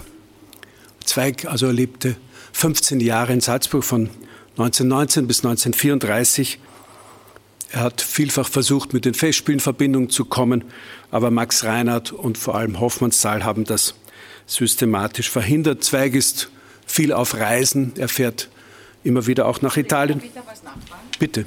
Also die, es war wirklich so, dass man die, also die Salzburger Festspiele wollten keine Kooperation mit Zweig. Ja, das, das kann belegt. man so sagen. Ja, Zweig hatte äh, immer wieder Vorschläge gemacht, was bei den Festspielen äh, gespielt werden könnte. Er hat äh, Gastspiele zum Beispiel aus Russland vorgeschlagen. Äh, er hat äh, zu einem runden Geburtstag, ich glaube es war der 80. von Gerd Hauptmann, vorgeschlagen, gibt es eine ausführliche Korrespondenz mit der Festspieldirektion, dass, er, äh, dass man Gerd Hauptmann würdigen müsse. Also, es war damals einer der erfolgreichsten deutschen Dramatiker und dass man mehrere Stücke spielen könnte oder dass man auch Gastspiele einlädt. Auch das wurde nach vielen hin und her abgeschmettert. Ähm, und dann war natürlich 1926 hat Stefan Zweig im Burgtheater einen riesigen Erfolg gehabt mit einem Theaterstück, das heißt Volpone. Das ist eine äh, Bearbeitung nach einem mhm. englischen äh, Drama aus, dem, also aus der Shakespeare-Zeit und von Ben Jonson. Und äh, dieser Wahnsinnserfolg war, also, zog also viele Übersetzungen und viele weitere Inszenierungen nach sich. Und äh, er wollte auch, dass das in Salzburg sozusagen, das ist ein Spiel von dem sterbenden alten Mann, der spielt, dass er stirbt, um die Erbschleicher da alle abzucashen und so und äh, pardon und äh, und der wollte das sozusagen als Gegenstück zu Jedermann, also zu dem anderen sterbenden Mann dort, also die Komödie auf das Programm setzen. Äh, aber auch das äh, kam nicht zustande. Er hat sich erst dann richtig mit den Festspielen sozusagen äh, verständigt oder versöhnt, als er sich mit den Dirigenten Bruno Walter und Toscanini anfreundet und in deren Proben gehen darf. Und er hat dann über beide dieser Dirigenten, die damals in den Jahren, also vor 37, das Geschehen sehr stark bestimmen, Anfang 30 Jahre, dann sehr befreundet und die auch eingeladen und getroffen und ist denen nachgefahren zu Konzerten. Da war er dann viele Male bei, den, bei Festspielaufführungen, da empfiehlt er dann auch anderen Leuten aufführen. Aber sonst kann man in den ganzen Jahren sehen, äh, wenn man die Briefe durchsieht, jedes Jahr, dass er eigentlich wegfährt, er will diese Jedermann-Geschichte, hat das nie gesehen zum Beispiel. Ja? Also es ist erstaunlich. Und äh, als Hoffmannsthal 1929 gestorben ist, äh, war Friederike Zweig, seine erste Ehefrau, auf einem Fest bei Max Reinhardt auf dem Schloss. Und äh, dort hätte Reinhardt gesagt, ich hätte ja eh gern irgendwas gemacht mit ihrem Mann, aber Hoffmannsthal war strikt dagegen. Also, und das kann man aus der Korrespondenz auch zwischen Hoffmannsthal und dem Insel Verlag, die hatten beide den gleichen Verlag, Zweig und Hoffmannsthal, haben beide im Insel Verlag in Leipzig veröffentlicht. Und da sieht man aus, wie sehr Hoffmannsthal also sich immer wieder gegen Zweig äußert. Er hat den verachtet als Schriftsteller. Also es war für ihn ein Autor sechster Güte. Also Aha. Zu Salzburg gehört aber eben auch, wie gesagt, diese Jahre des Erfolgs, neue Reisen, äh, Ausweichen nach Italien. Noch eine Geschichte zu dem Volkstheater hier. Luigi Pirandello, der italienische Dramatiker, der auch in dem Kulturprogramm Mussolinis äh, mitbeteiligt war und sich da als Kurator verstanden hat, wollte unbedingt, dass ein Stück äh, von Zweig übersetzt wird, Non si sa come, man weiß nicht wie. 1935 ist in Rom aufgeführt worden. Es sollte eigentlich 1934 hier schon im Volkstheater gespielt werden. Äh, und das ist das Jahr, wo äh, Pirandello den Nobelpreis bekommen hat. Es kam aber, es geht eine sehr interessante äh, Korrespondenz mit dem damaligen Dramaturgen Glücksmann, aber äh, es war, kam dann nicht dazu, sondern das Stück wurde in tschechischer Sprache uraufgeführt in Prag und 35 dann erst im Rom in, im Theater Argentina. Und Moisi spielte damit. Also das waren, auch Moisi war in enger Verbindung mit Zweig, äh, aber er war nicht beim Jedermann. Also wir sind im richtigen Haus, um die eine oder andere Empfehlung abzugeben, Zweig aus der Mottenkiste wieder rauszuholen, was das Theater betrifft. Ja, man kann, Weil da ist er äh, wirklich sehr in Vergessenheit. Sehr, Man sollte sich einige dieser Stücke durchaus noch mal ansehen und noch einmal zur Diskussion stellen oder vielleicht einem Autor in die Hand geben, um das zu bearbeiten, neu zu adaptieren und einzurichten. Das wird ja heute von vielen und Simon Stone und so weiter im mit Erfolg gemacht. Eine ganz wichtige Sache ist aber, Zweig hat natürlich auch erlebt, und das kann man auch in vielen Briefen sehen, wie er darüber schreibt, dass Salzburg eine extrem nazifreundliche Stadt war, äh, ein großer Antisemitismus äh, herrscht. Da gibt es viele Briefe, in denen er sehr drastisch darüber schreibt. In der Welt von gestern wird davon überhaupt nichts erwähnt, wie er auch erstaunlicherweise sagt, dass er in Wien nie irgendwie eine kleinste, geringste Benachteiligung erfahren hätte, weil er Jude ist. Das wissen wir von anderen Autoren wie Schnitzler, dass sie ganz andere Erfahrungen gemacht haben und Zweig hat diese Erfahrung auch gemacht. Aber in den Erinnerungen als 60-jähriger Mann geschrieben, rückblickend auf diese Wiener Jahre, wird das harmonisiert und weggewischt. Aber Salzburg ist eben eine, wie er schreibt, extrem nazifreundliche Stadt und darüber jetzt. Es bleibt ein unumstößliches Gesetz der Geschichte, dass sie gerade den Zeitgenossen versagt, die großen Bewegungen, die ihre Zeit bestimmen, schon in ihren ersten Anfängen zu erkennen.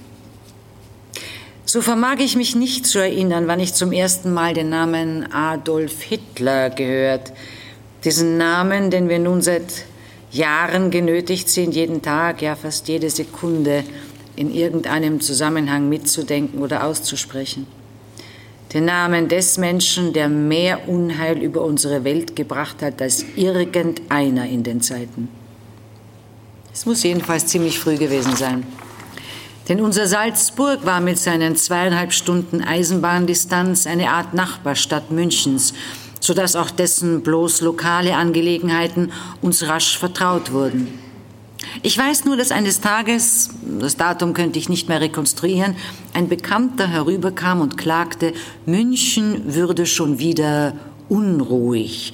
Insbesondere sei da ein wüster Agitator namens Hitler, der Versammlungen mit wilden Prügeleien abhalte und in vulgärster Art gegen die Republik und die Juden hetzte.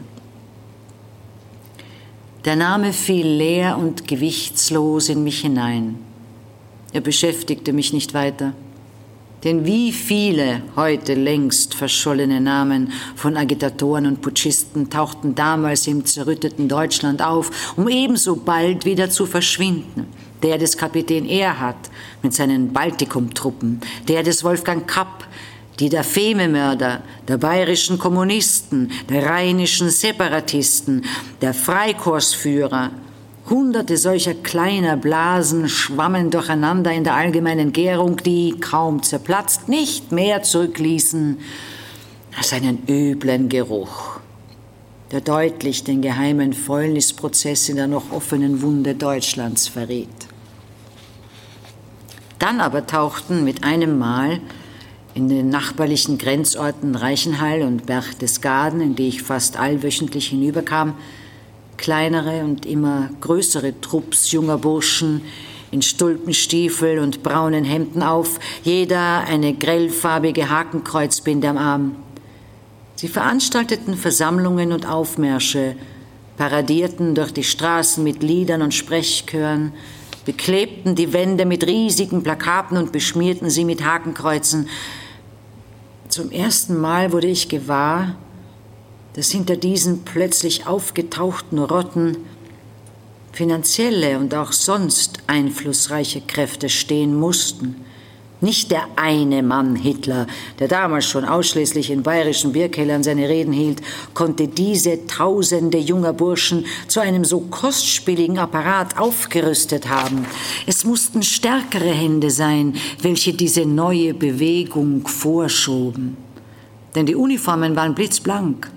Die Sturmtrupps, die von Stadt zu Stadt geschickt wurden, verfügten inmitten einer Armutszeit, da die wirklichen Veteranen der Armee noch in zerfetzten Uniformen herumgingen, über einen erstaunlichen Park von tadellos neuen Automobilen, Motorrädern und Lastwagen.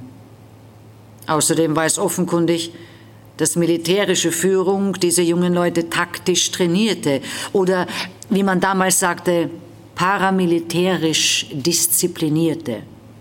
Und dass es die Reichswehr selbst sein musste, in deren Geheimdienst Hitler als Spitzel von Anfang an gestanden, die hier an einem ihr bereitwillig gelieferten Material regelmäßige technische Schulung vornahm.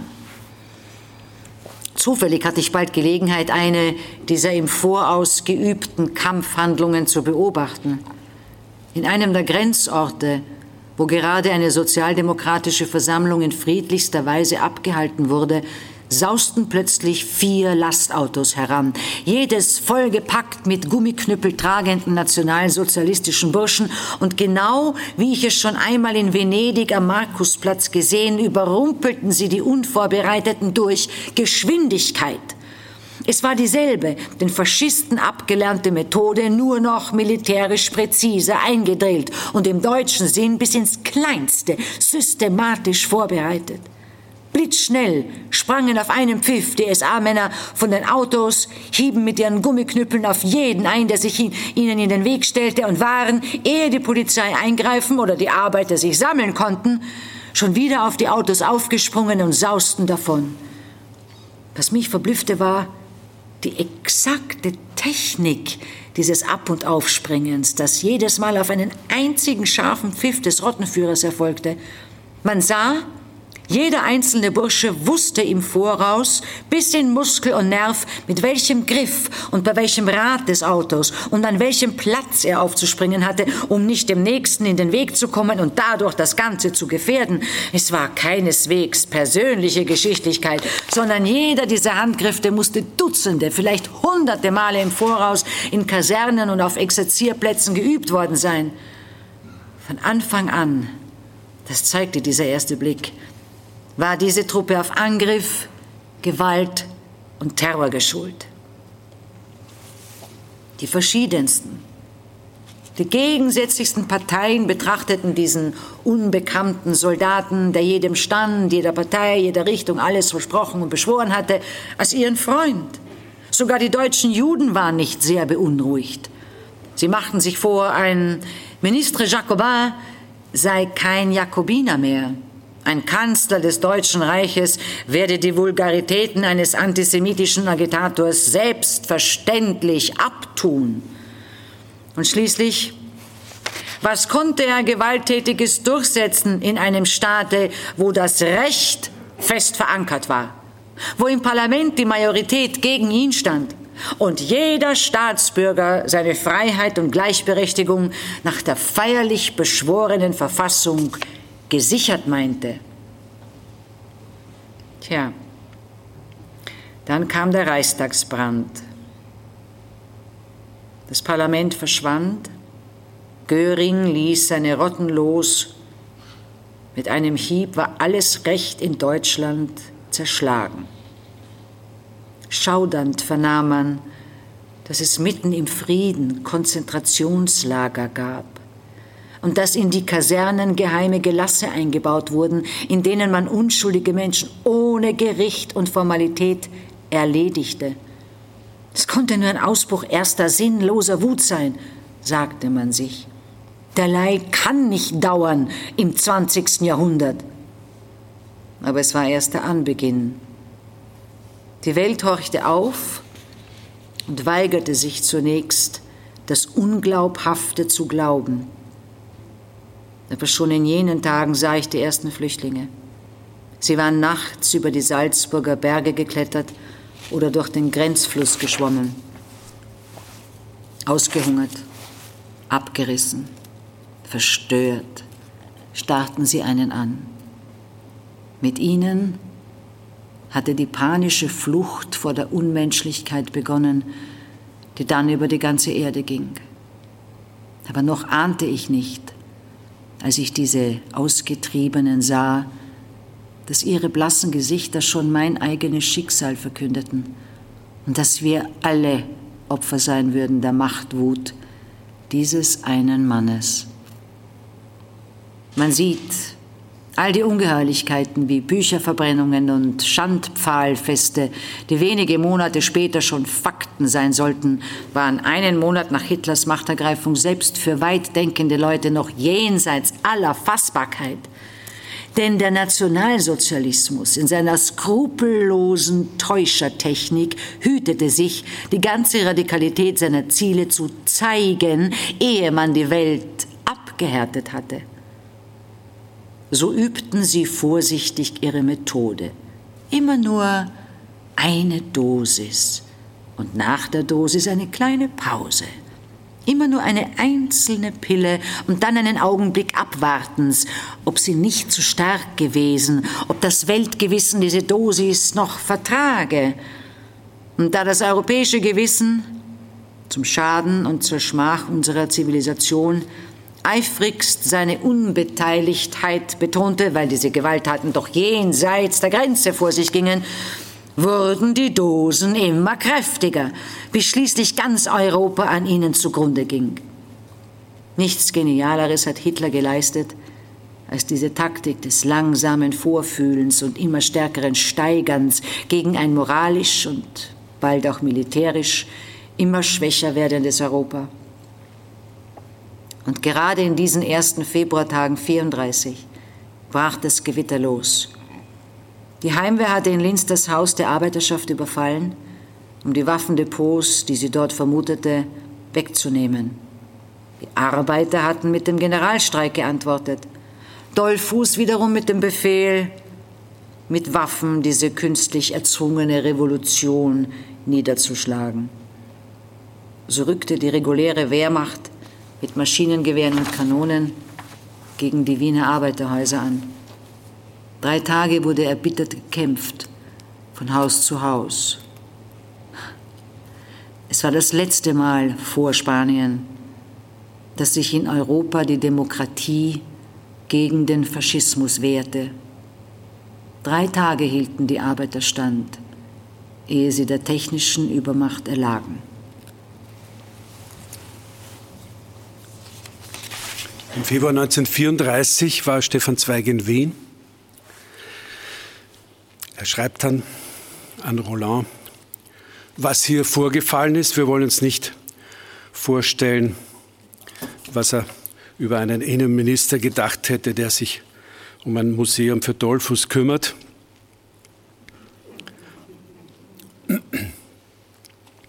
...1934 das ist der Abschied auch von Salzburg. Er wird, Stefan Zweig wird bei der Polizei denunziert, er hätte Waffen versteckt. Das Schutzbund ist natürlich völlig absurd, am Kapuzinerberg auf einem Haus oben auf dem Berg Waffen zu verstecken.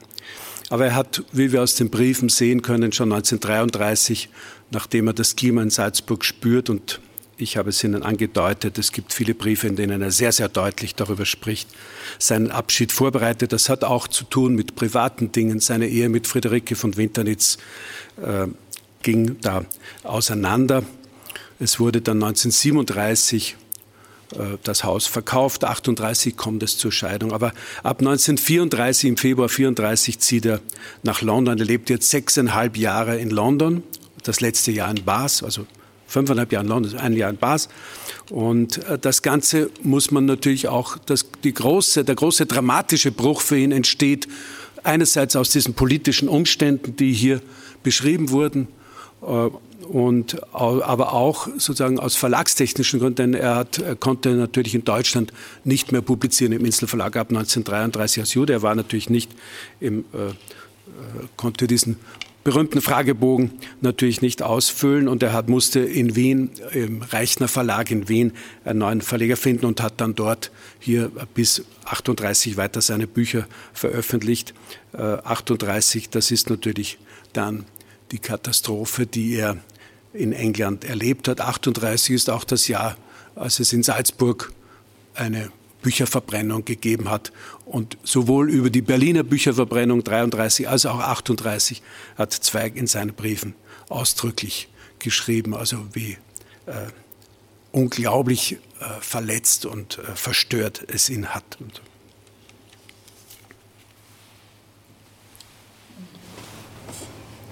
Ich sah die Katastrophe kommen, unvermeidlich. Hunderte Male am Morgen in all jenen Jahren, während die anderen zuversichtlich nach der Zeitung griffen, habe ich mich innerlich vor der Schlagzeile gefürchtet. Finis Austriae. Ach, wie hatte ich mich selbst betrogen, als ich mir vortäuschte, ich hätte mich längst losgelöst von seinem Schicksal. Ich litt von ferne seine langsame und fiebrige Agonie täglich mit unendlich mehr als meine Freunde im Lande, die sich selber betrogen mit patriotischen Demonstrationen und deren einer dem anderen täglich versicherte, Frankreich und England können uns nicht fallen lassen. Und vor allem Mussolini wird es nie erlauben. Sie glaubten an den Völkerbund, an die Friedensverträge, wie Kranke an Medizin mit schönen Etiketten. Sie lebten sorglos und glücklich dahin, indes ich, der deutlicher sah, mir das Herz zersorgte. Ich meinte alles Furchtbare vorausgefühlt zu haben, was geschehen könnte, wenn Hitlers Hasstraum sich erfüllen und er Wien, die Stadt, die ihn als jungen Menschen arm und erfolglos von sich gestoßen, als Triumphator besetzen würde. Aber wie zaghaft, wie klein, wie kläglich erwies sich meine, erwies sich jede menschliche Fantasie gegen die Unmenschlichkeit, die sich entlud an jenem 13. März 38, dem Tage der Österreich und damit Europa der nackten Gewalt zur Beute fiel. Jetzt sank die Maske. Da die anderen Staaten offen ihre Furcht gezeigt brauchte sich die Brutalität keinerlei moralische Hemmungen mehr aufzuerlegen. Sie bediente sich, was galt noch, England, was Frankreich, was die Welt, keine heuchlerischen Vorwände mehr von Marxisten, die politisch ausgeschaltet werden sollten. Jetzt wurde nicht mehr bloß geraubt und gestohlen, sondern jedem privaten Rachegelüst freies Spiel gelassen. Mit nackten Händen mussten Universitätsprofessoren die Straßen reiben. Fromme, weißbärtige Juden wurden in den Tempel geschleppt und von johlenden Burschen gezwungen, Kniebeugen zu machen und im Chor Heil Hitler zu schreien. Man fing unschuldige Menschen auf der Straße wie Hasen zusammen und schleppte sie, die Abtritte der SA-Kasernen zu fegen. Alles, was krankhaft schmutzige Hassfantasie in vielen Nächten sich orgiastisch ersonnen, tobte sich am hellen Tage aus dass sie in die Wohnungen einbrachen und zitternden Frauen die Ohrgehänge abgerissen.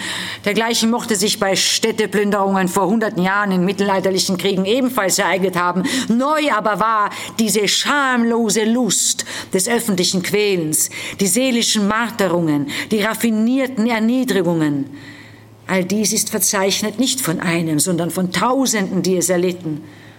Und eine ruhige, ruhigere, nicht für unsere moralisch schon ermüdete Zeit, wird mit Schaudern einst lesen, was in dieser Stadt der Kultur im 20. Jahrhundert ein einziger hasswütiger Mensch verbrochen.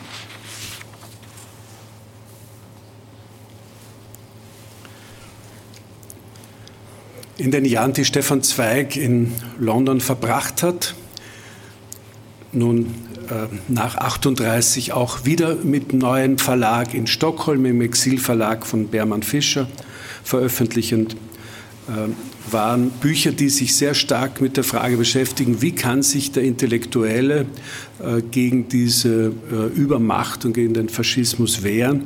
Er findet zuerst ein schreibt zuerst ein Buch über Triumph, es heißt Triumph und Tragik des Erasmus von Rotterdam, die Geschichte eines Vermittlungsversuches zwischen Luther und dem Papsttum und Erasmus, der von beiden Seiten sozusagen beansprucht wird als Vermittler und auf die Seite gezogen werden soll, wehrt sich und sagt, er kann nur in Korrespondenzen, es ist eine umfangreiche Korrespondenz nach beiden Seiten, äh, über den Dingen bleiben. Er kann also nur beratschlagen, aber darf sich nicht sozusagen in die Politik einmischen. Das ist ein bisschen das Bild, das dann von Zweig übrig geblieben ist, dass er sich sozusagen feige über den Fronten irgendwie äh, in eine intellektuelle Sphäre des Nachdenkens und des Resonierens gezogen hat und verweigert hat, klare Position zu beziehen. Das war aber dann in dem nächsten Buch, das er geschrieben hat, das heißt Castellio gegen Calvin, ganz anders. Es ist ein theologischer, intellektueller Castiglione oder Castellio, äh, den Namen, den er sich zugelegt hat, der gegen die äh, das diktatorische Regime und mörderische Regime von Calvin vorgeht und dafür verfolgt und gejagt wird. Und Zweig schreibt in einem Brief an Josef Roth, mit dem er eng befreundet war, ein sehr lesenswerter Briefwechsel. Äh, ich wäre gern Castello, ich wäre gern also der, der mit den Schriften die Diktatoren attackiert und anklagt neben diesen politischen Statements, das sind keine Biografien wie äh, Joseph Fouché oder Marie Antoinette und Marie Stuart, das sind eigentlich essayistische Studien, historische, kulturhistorische Studien, wo es aber darum geht, wie kann ich mich als Einzelner gegen diese Diktatur wehren. Daneben gibt es aber auch noch ein anderes Thema. Er beschäftigt sich ganz intensiv mit Österreich. Das ist interessant, weil er früher sich mit der Geschichte Österreichs überhaupt nicht beschäftigt hat. Österreich spielt als äh, Handlungsort in verschiedenen Erzählungen eine Rolle. Äh, aber er hat zum Beispiel zu Frankreich über die Französische Revolution, Joseph Fouché, Marie Antoinette, die Sterne über Napoleon, äh, Theaterstücke, zwei Theaterstücke, die sich mit der Französischen Revolution beschäftigen. Also Frankreich ist äh, eine unglaublich historische Erkundung für ihn. Österreich wird jetzt, jetzt wird es im, nach dem März 38, nach dem Verlust, nach dem Finis Austria, jetzt wird Österreich interessant. Er schreibt an zwei Romanprojekten, die große österreichische Romane sein sollen. Bezeichnenderweise spielen sie beide vor 1914. Und, und dann fängt er eben in England, in London und in Bath die ersten Notizen an äh, zu, dieser, zu diesen Erinnerungen, die Welt von gestern. Er ist auch von England aus noch auf äh, vielen Reisen und äh, aber äh, das ist jetzt natürlich unter diesen politischen Umständen schwieriger. Seine Mutter, die er noch 37 besuchen kann, stirbt dann im Herbst 38 hier in Wien äh, und aber er kann sie natürlich nicht mehr sehen. Also nach dem März er kann natürlich Österreich nicht mehr besuchen. Ja, also das Thema Österreich äh, spielt dann auch in dem privaten Leben. Also nicht nur, es geht dann bis zur Schachnovelle, wo noch einmal diese alte Welt durch, in der Rolle dieses, dieses Anwalts äh, repräsentiert wird. Da, also das ist, sind viele Texte und vor allem eben dieses Buch, Die Welt von gestern, wo er sich noch mal ganz stark zurückwendet an diese Leben, an die Lebensform, an die Kultur in Österreich. Der Fall Österreichs brachte in meiner privaten Existenz eine Veränderung mit sich, die ich zuerst als eine gänzlich belanglose und bloß formelle ansah. Ich verlor damit meinen österreichischen Pass und musste von den englischen Behörden ein weißes Ersatzpapier, einen staatenlosen Pass, erbitten. Oft hatte ich in meinen kosmopolitischen Träumereien mir heimlich ausgemalt, wie herrlich es sein müsse, wie eigentlich gemäß meinem inneren Empfinden staatenlos zu sein keinem Lande verpflichtet und darum allen unterschiedslos zugehörig. Aber wieder einmal musste ich erkennen, wie unzulänglich unsere irdische Fantasie ist und dass man gerade die wichtigsten Empfindungen erst versteht, sobald man sie selbst durchlitten. Ebenso verstand ich erst in der Minute, da ich nach längerem Warten auf der Bittstellerbank des Vorraums in die englische Amtsstube eingelassen wurde, was dieser Umtausch meines Passes gegen ein Fremdenpapier bedeutete. Denn auf meinen österreichischen Pass hatte ich ein Anrecht gehabt. Jeder österreichische Konsulatsbeamte oder Polizeioffizier war verpflichtet gewesen, ihn mir als vollberechtigten Bürger auszustellen. Das englische Fremdenpapier, Fremdenpapier dagegen, das ich erhielt, musste ich erbitten. Es war eine erbetene Gefälligkeit und eine Gefälligkeit überdies, die mir jeden Augenblick entzogen werden konnte. Über Nacht war ich abermals eine Stufe hinuntergeglitten. Gestern noch ausländischer Gast und gewissermaßen Gentleman, der hier sein internationales Einkommen verausgabte und seine Steuern bezahlte, war ich nun Emigrant geworden, ein Refugee. Ich war in eine mindere, wenn auch nicht unehrenhafte Kategorie hinabgerückt. Es hat mir nicht geholfen, dass ich fast durch ein halbes Jahrhundert mein Herz erzogen, weltbürgerlich als das eines Citoyen du Monde zu schlagen. Nein, am Tage, da ich meinen Pass verlor, entdeckte ich mit 58 Jahren, dass man mit seiner Heimat mehr verliert als einen Fleck umgrenzter Erde.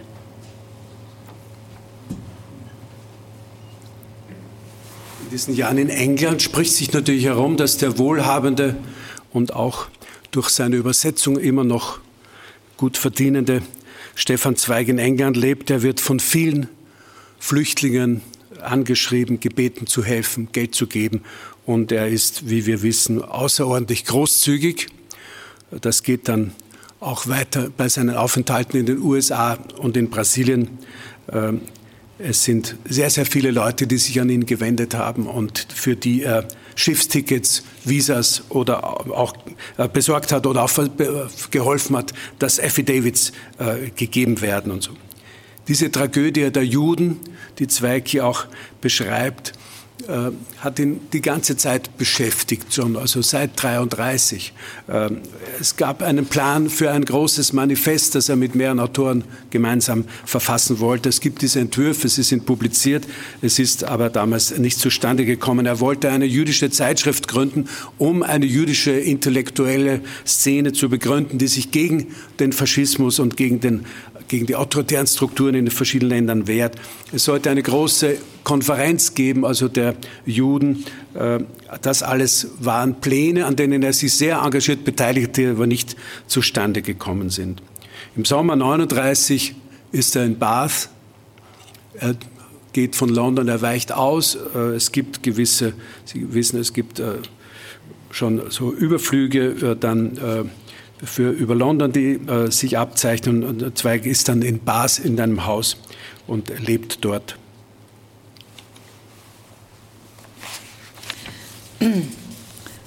Woche für Woche, Monat für Monat kamen immer mehr Flüchtlinge und immer waren sie noch ärmer und verstörter von Woche zu Woche als die vor ihnen gekommenen. Die ersten, die am raschesten Deutschland und Österreich verlassen, hatten noch ihre Kleider, ihre Koffer, ihren Hausrat retten können und manche sogar etwas Geld. Aber je länger einer auf Deutschland vertraut hatte, je schwerer er sich von der geliebten Heimat losgerissen, umso härter war er gezüchtigt worden. Erst hatte man den Juden ihre Berufe genommen, ihnen den Besuch der Theater, der Kinos, der Museen verboten und den Forschern die Benutzung der Bibliotheken. Sie waren geblieben, aus Treue oder aus Trägheit, aus Feigheit oder aus Stolz. Lieber wollten sie in der Heimat erniedrigt sein, als in der Fremde sich als Bettler erniedrigen. Dann hatte man ihnen die Dienstboten genommen und die Radios und Telefone aus den Wohnungen, dann die Wohnungen selbst, dann ihnen den Davidstern zwangsweise angeheftet, jeder sollte sie wie Leprakranke schon auf der Straße als Ausgestoßene, als Verfemte erkennen, meiden und verhöhnen.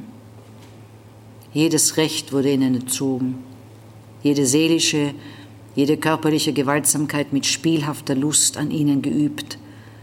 Und für jeden Juden war das alte russische Volkssprichwort plötzlich grausame Wahrheit geworden. Vor dem Bettelsack und dem Gefängnis ist niemand sicher. Wer nicht ging, den warf man in ein Konzentrationslager, wo deutsche Zucht auch den, den stolzesten mürbe machte und stieß ihn dann ausgeraubt mit einem einzigen Anzug und zehn Mark in der Tasche aus dem Lande, ohne zu fragen, wohin. Und dann standen sie an den Grenzen, dann bettelten sie bei den Konsulaten und fast immer vergeblich, denn welches Land wollte Ausgeplünderte, wollte Bettler. Nie werde ich vergessen, welch Anblick sich mir bot, als ich einmal in London in ein Reisebüro geriet.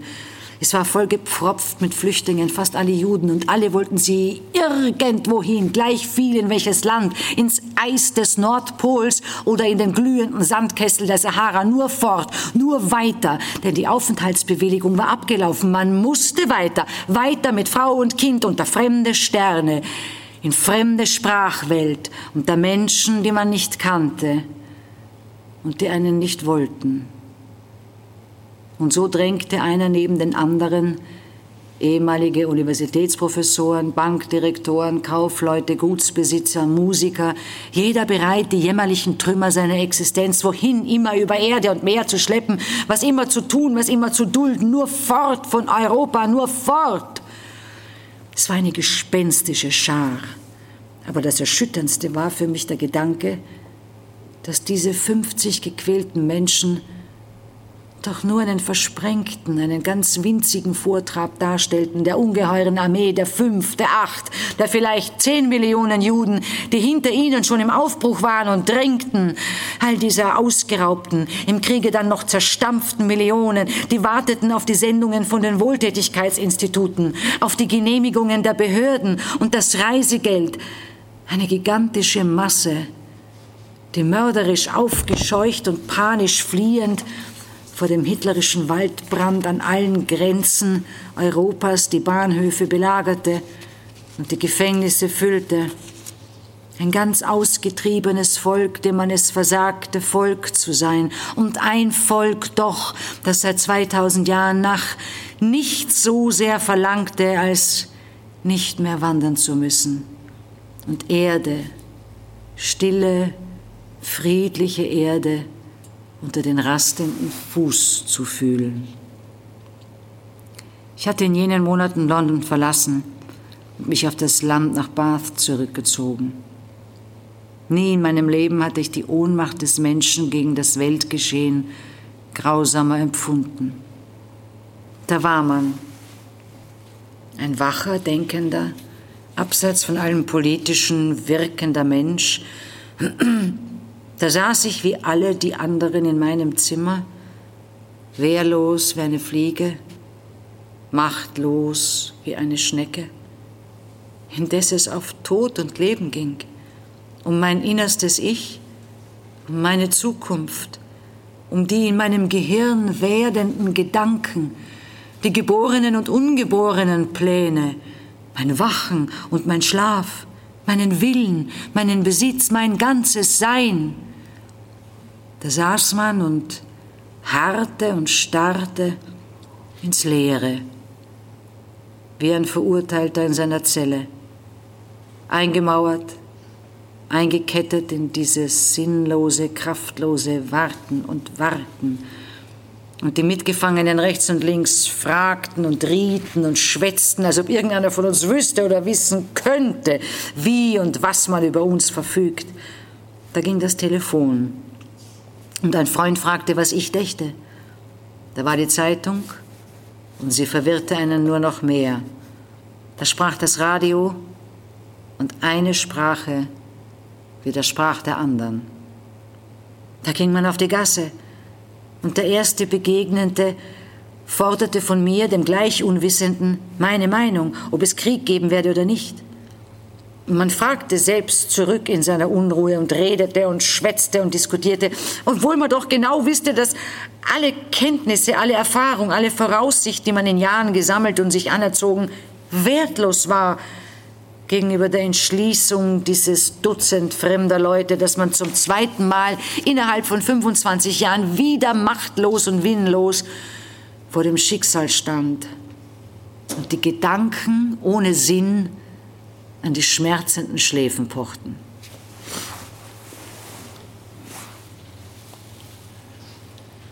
Wir kommen zum Schluss.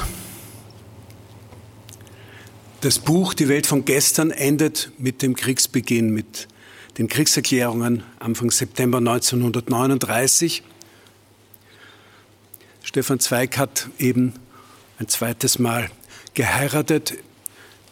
Ähm, Lotte Altmann, seine Sekretärin, eine jüdische Emigrantin aus Frankfurt, die er also 1934 und 1935 in England kennengelernt hat und äh, die dann seine zweite Ehefrau wird. Bis zum Juni 1940 bleibt er noch in Großbritannien. Dann am 25. Juni 1940 verlässt er Europa, fährt in die USA, nach Brasilien und in diesen Monaten schreibt er an diesem Buch weiter mit Unterbrechungen. Wie immer hat er mehrere Projekte nebeneinander zu erledigen. Ich finde es besonders bemerkenswert, welche Titel er in dieser Phase für dieses Buch überlegt hat. Die Welt von gestern ist der Titel, den wir kennen. Zuerst hieß das Buch für ihn Meine drei Leben, also das, die Jugend bis 1914, dann die Zeit äh, im Ersten Weltkrieg und danach in Salzburg und dann die Exilzeit. Diesen Titel verwirft er aber wieder. Es gibt so eine Korrespondenz, My Three Lives heißt es einmal, schreibt er da drauf. Dann denkt er, er möchte eigentlich stärker die Generationserfahrung thematisieren. das Buch heißt dann Geprüfte Generation, unsere Generation. Oder dann in der Kurzfassung heißt es dann einmal auch nur wir. Aber auch das ist wieder äh, verworfen. Er sagt, man, das Buch könnte man nennen, Europa war mein Leben ein Leben für Europa. Und in der argentinischen Ausgabe heißt es auch dann wieder de un Europeo, das Leben eines Europäers. Und dann gibt es aber auch einen Impuls, dass er, er möchte die Überzeugung reinbringen, dass diese Welt, aus der er kommt, unwiederbringlich zerstört ist. Und für den englischen Verleger schreibt er dann als Variante, als Möglichkeit, These days are gone. Und auf Deutsch überlegt er, die entschwundene Welt oder die unwiederbringlichen Jahre. Und in der brasilianischen Ausgabe heißt das Buch dann Die Welt, die ich sah, meine Erinnerungen. Und als er im Juli 1941 in Ossining, also nördlich von New York, diese 400 Seiten Handschrift, die in der Library of Congress in Washington liegen, äh, zu Ende schreibt, schreibt er oben drauf, Blick auf mein Leben und in Klammer Autobiography. Aber dann hält er in Paris einen Vortrag im Juni 1940 noch ist das, äh, äh, im, Entschuldigung, im April 1940 und äh, der Vortrag heißt Das Wien von gestern, eine große Apotheose, eine Verklärung des Kulturlebens und äh, Wien. Und dieses Wien von gestern, davon leitet er dann diesen Titel ab, Die Welt von gestern. Hören Sie jetzt 1939 in Bas die letzte Passage des Buches. Ich ging hinüber in mein Zimmer und richtete in einem kleinen Koffer meine Sachen zusammen. Wenn sich bewahrheitete, was ein Freund in hoher Stellung mir vorausgesagt, so sollten wir Österreicher in England den Deutschen zugezählt werden und hatten die gleichen Einschränkungen zu erwarten. Vielleicht dürfte ich abends nicht mehr schlafen im eigenen Bett. Wieder war ich eine Stufe herabgefallen. Seit einer Stunde nicht bloß der Fremde mehr in diesem Land, sondern ein Enemy Alien, ein feindlicher Ausländer, gewaltsam verbannt an eine Stelle, an der mein pochendes Herz nicht stand. Denn war eine absurdere Situation, einem Menschen zu erdenken, der längst ausgestoßen war aus einem Deutschland, das ihn um seiner Rasse und Denkart willen als Wiederdeutsch gebrandmarkt, als nun in einem anderen Land aufgrund eines bürokratischen Dekrets einer Gemeinschaft zugezwungen zu werden, der er als Österreicher doch niemals zugehört. Mit einem Federstrich hatte der Sinn eines ganzen Lebens sich in Widersinn verwandelt. Ich schrieb, ich dachte, noch immer in deutscher Sprache. Aber jeder Gedanke, den ich dachte, jeder Wunsch, den ich fühlte, gehörte den Ländern, die in Waffen standen für die Freiheit der Welt. Jede andere Bindung, alles Vergangene und Gewesene war zerrissen und zerschlagen. Und ich wusste, dass alles nach diesem Kriege abermaligen Anfang bedeuten müsse. Denn die innerste Aufgabe, an die ich alle Kraft meiner Überzeugung durch 40 Jahre gesetzt, die friedliche Vereinigung Europas, sie war zu Schanden gekommen. Was ich mehr gefürchtet als den eigenen Tod, den Krieg aller gegen alle, nun war er entfesselt zum zweiten Mal. Und der ein ganzes Leben leidenschaftlich sich bemüht um Verbundenheit im Menschlichen und im Geiste, empfand sich in dieser Stunde die unverbrüchliche Gemeinschaft forderte wie keine andere durch dieses jähe Ausgesondertsein unnütz und allein wie nie in seinem Leben. Noch einmal wanderte ich, um einen letzten Blick dem Frieden nachzutun, hinunter zur Stadt.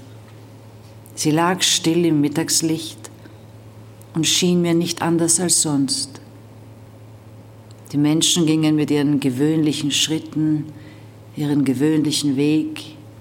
Sie eilten nicht, sie scharten sich nicht gesprächig zusammen. Sonntäglich ruhig und gelassen war ihr Gehaben, und einen Augenblick fragte ich mich, wissen Sie es am Ende noch gar nicht? Aber sie waren Engländer, geübt, ihr Gefühl zu bezähmen. Sie brauchten nicht Fahnen und Trommeln, nicht Lärm und Musik, um sich zu bestärken in ihren zähen, unpathetischer Entschlossenheit.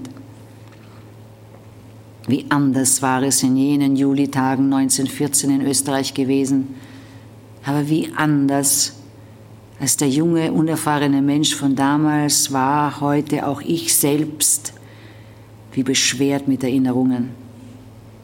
Ich wusste, was Krieg bedeutete und indem ich auf die gefüllten, blanken Geschäfte blickte, sah ich in einer heftigen Vision jene von 1918 wieder, ausgeräumt und leer, wie mit aufgerissenen Augen einen anstarrend.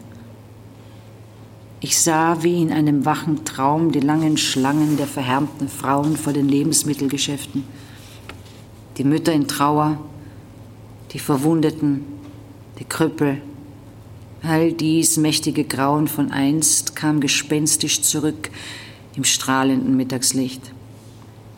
Ich erinnerte mich an unsere alten Soldaten, abgemüdet und zerlumpt, wie sie aus dem Felde gekommen. Mein pochendes Herz fühlte den ganzen gewesenen Krieg in jenem, der heute begann und der sein Entsetzliches noch den Blicken verbarg. Und ich wusste, abermals war alles Vergangene vorüber alles Geleistete zunichte. Europa, unsere Heimat, für die wir gelebt, weit über unser eigenes Leben hinaus, zerstört. Etwas anderes, eine neue Zeit begann. Aber wie viele Höllen und Fegefeuer zu ihr hin waren noch zu durchschreiten? Die Sonne schien voll und stark. Wie ich heimschritt, bemerkte ich mit einem Mal vor mir meinen eigenen Schatten, so wie ich den Schatten des anderen Krieges hinter dem jetzigen sah. Er ist durch all diese Zeit nicht mehr von mir gewichen, dieser Schatten. Er überhing jeden meiner Gedanken bei Tag und bei Nacht. Vielleicht liegt sein dunkler Umriss auch auf manchen Blättern dieses Buches. Aber jeder Schatten ist im letzten doch auch Kind des Lichts. Und nur wer Helles und Dunkles, Krieg und Frieden, Aufstieg und Niedergang erfahren, nur der hat wahrhaft gelebt. Stefan Zweig.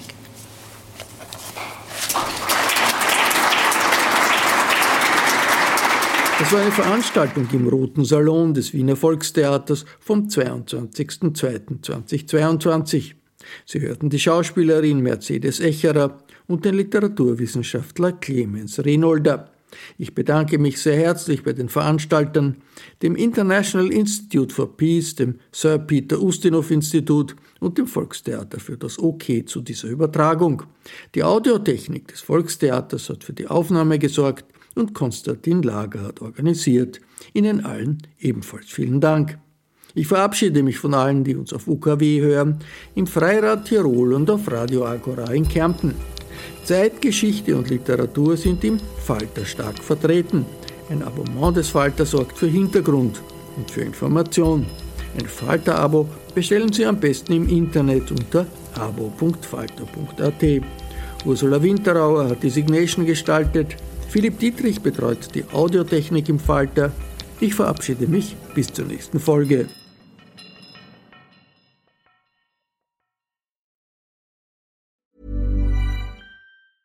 Normally, being a little extra might be a bit much, but not when it comes to healthcare. That's why United Healthcare's Health Protector Guard fixed indemnity insurance plans, underwritten by Golden Rule Insurance Company, supplement your primary plan so you manage out of pocket costs. Learn more at uh1.com. Imagine the softest sheets you've ever felt. Now imagine them getting even softer over time. That's what you'll feel with Bowl and Branch's organic cotton sheets. In a recent customer survey, 96% replied that Bowl and Branch sheets get softer with every wash. Start getting your best night's sleep in these sheets that get softer and softer for years to come. Try their sheets with a 30-night guarantee. Plus, get 15% off your first order at bowlandbranch.com. Code BUTTERY. Exclusions apply. See site for details.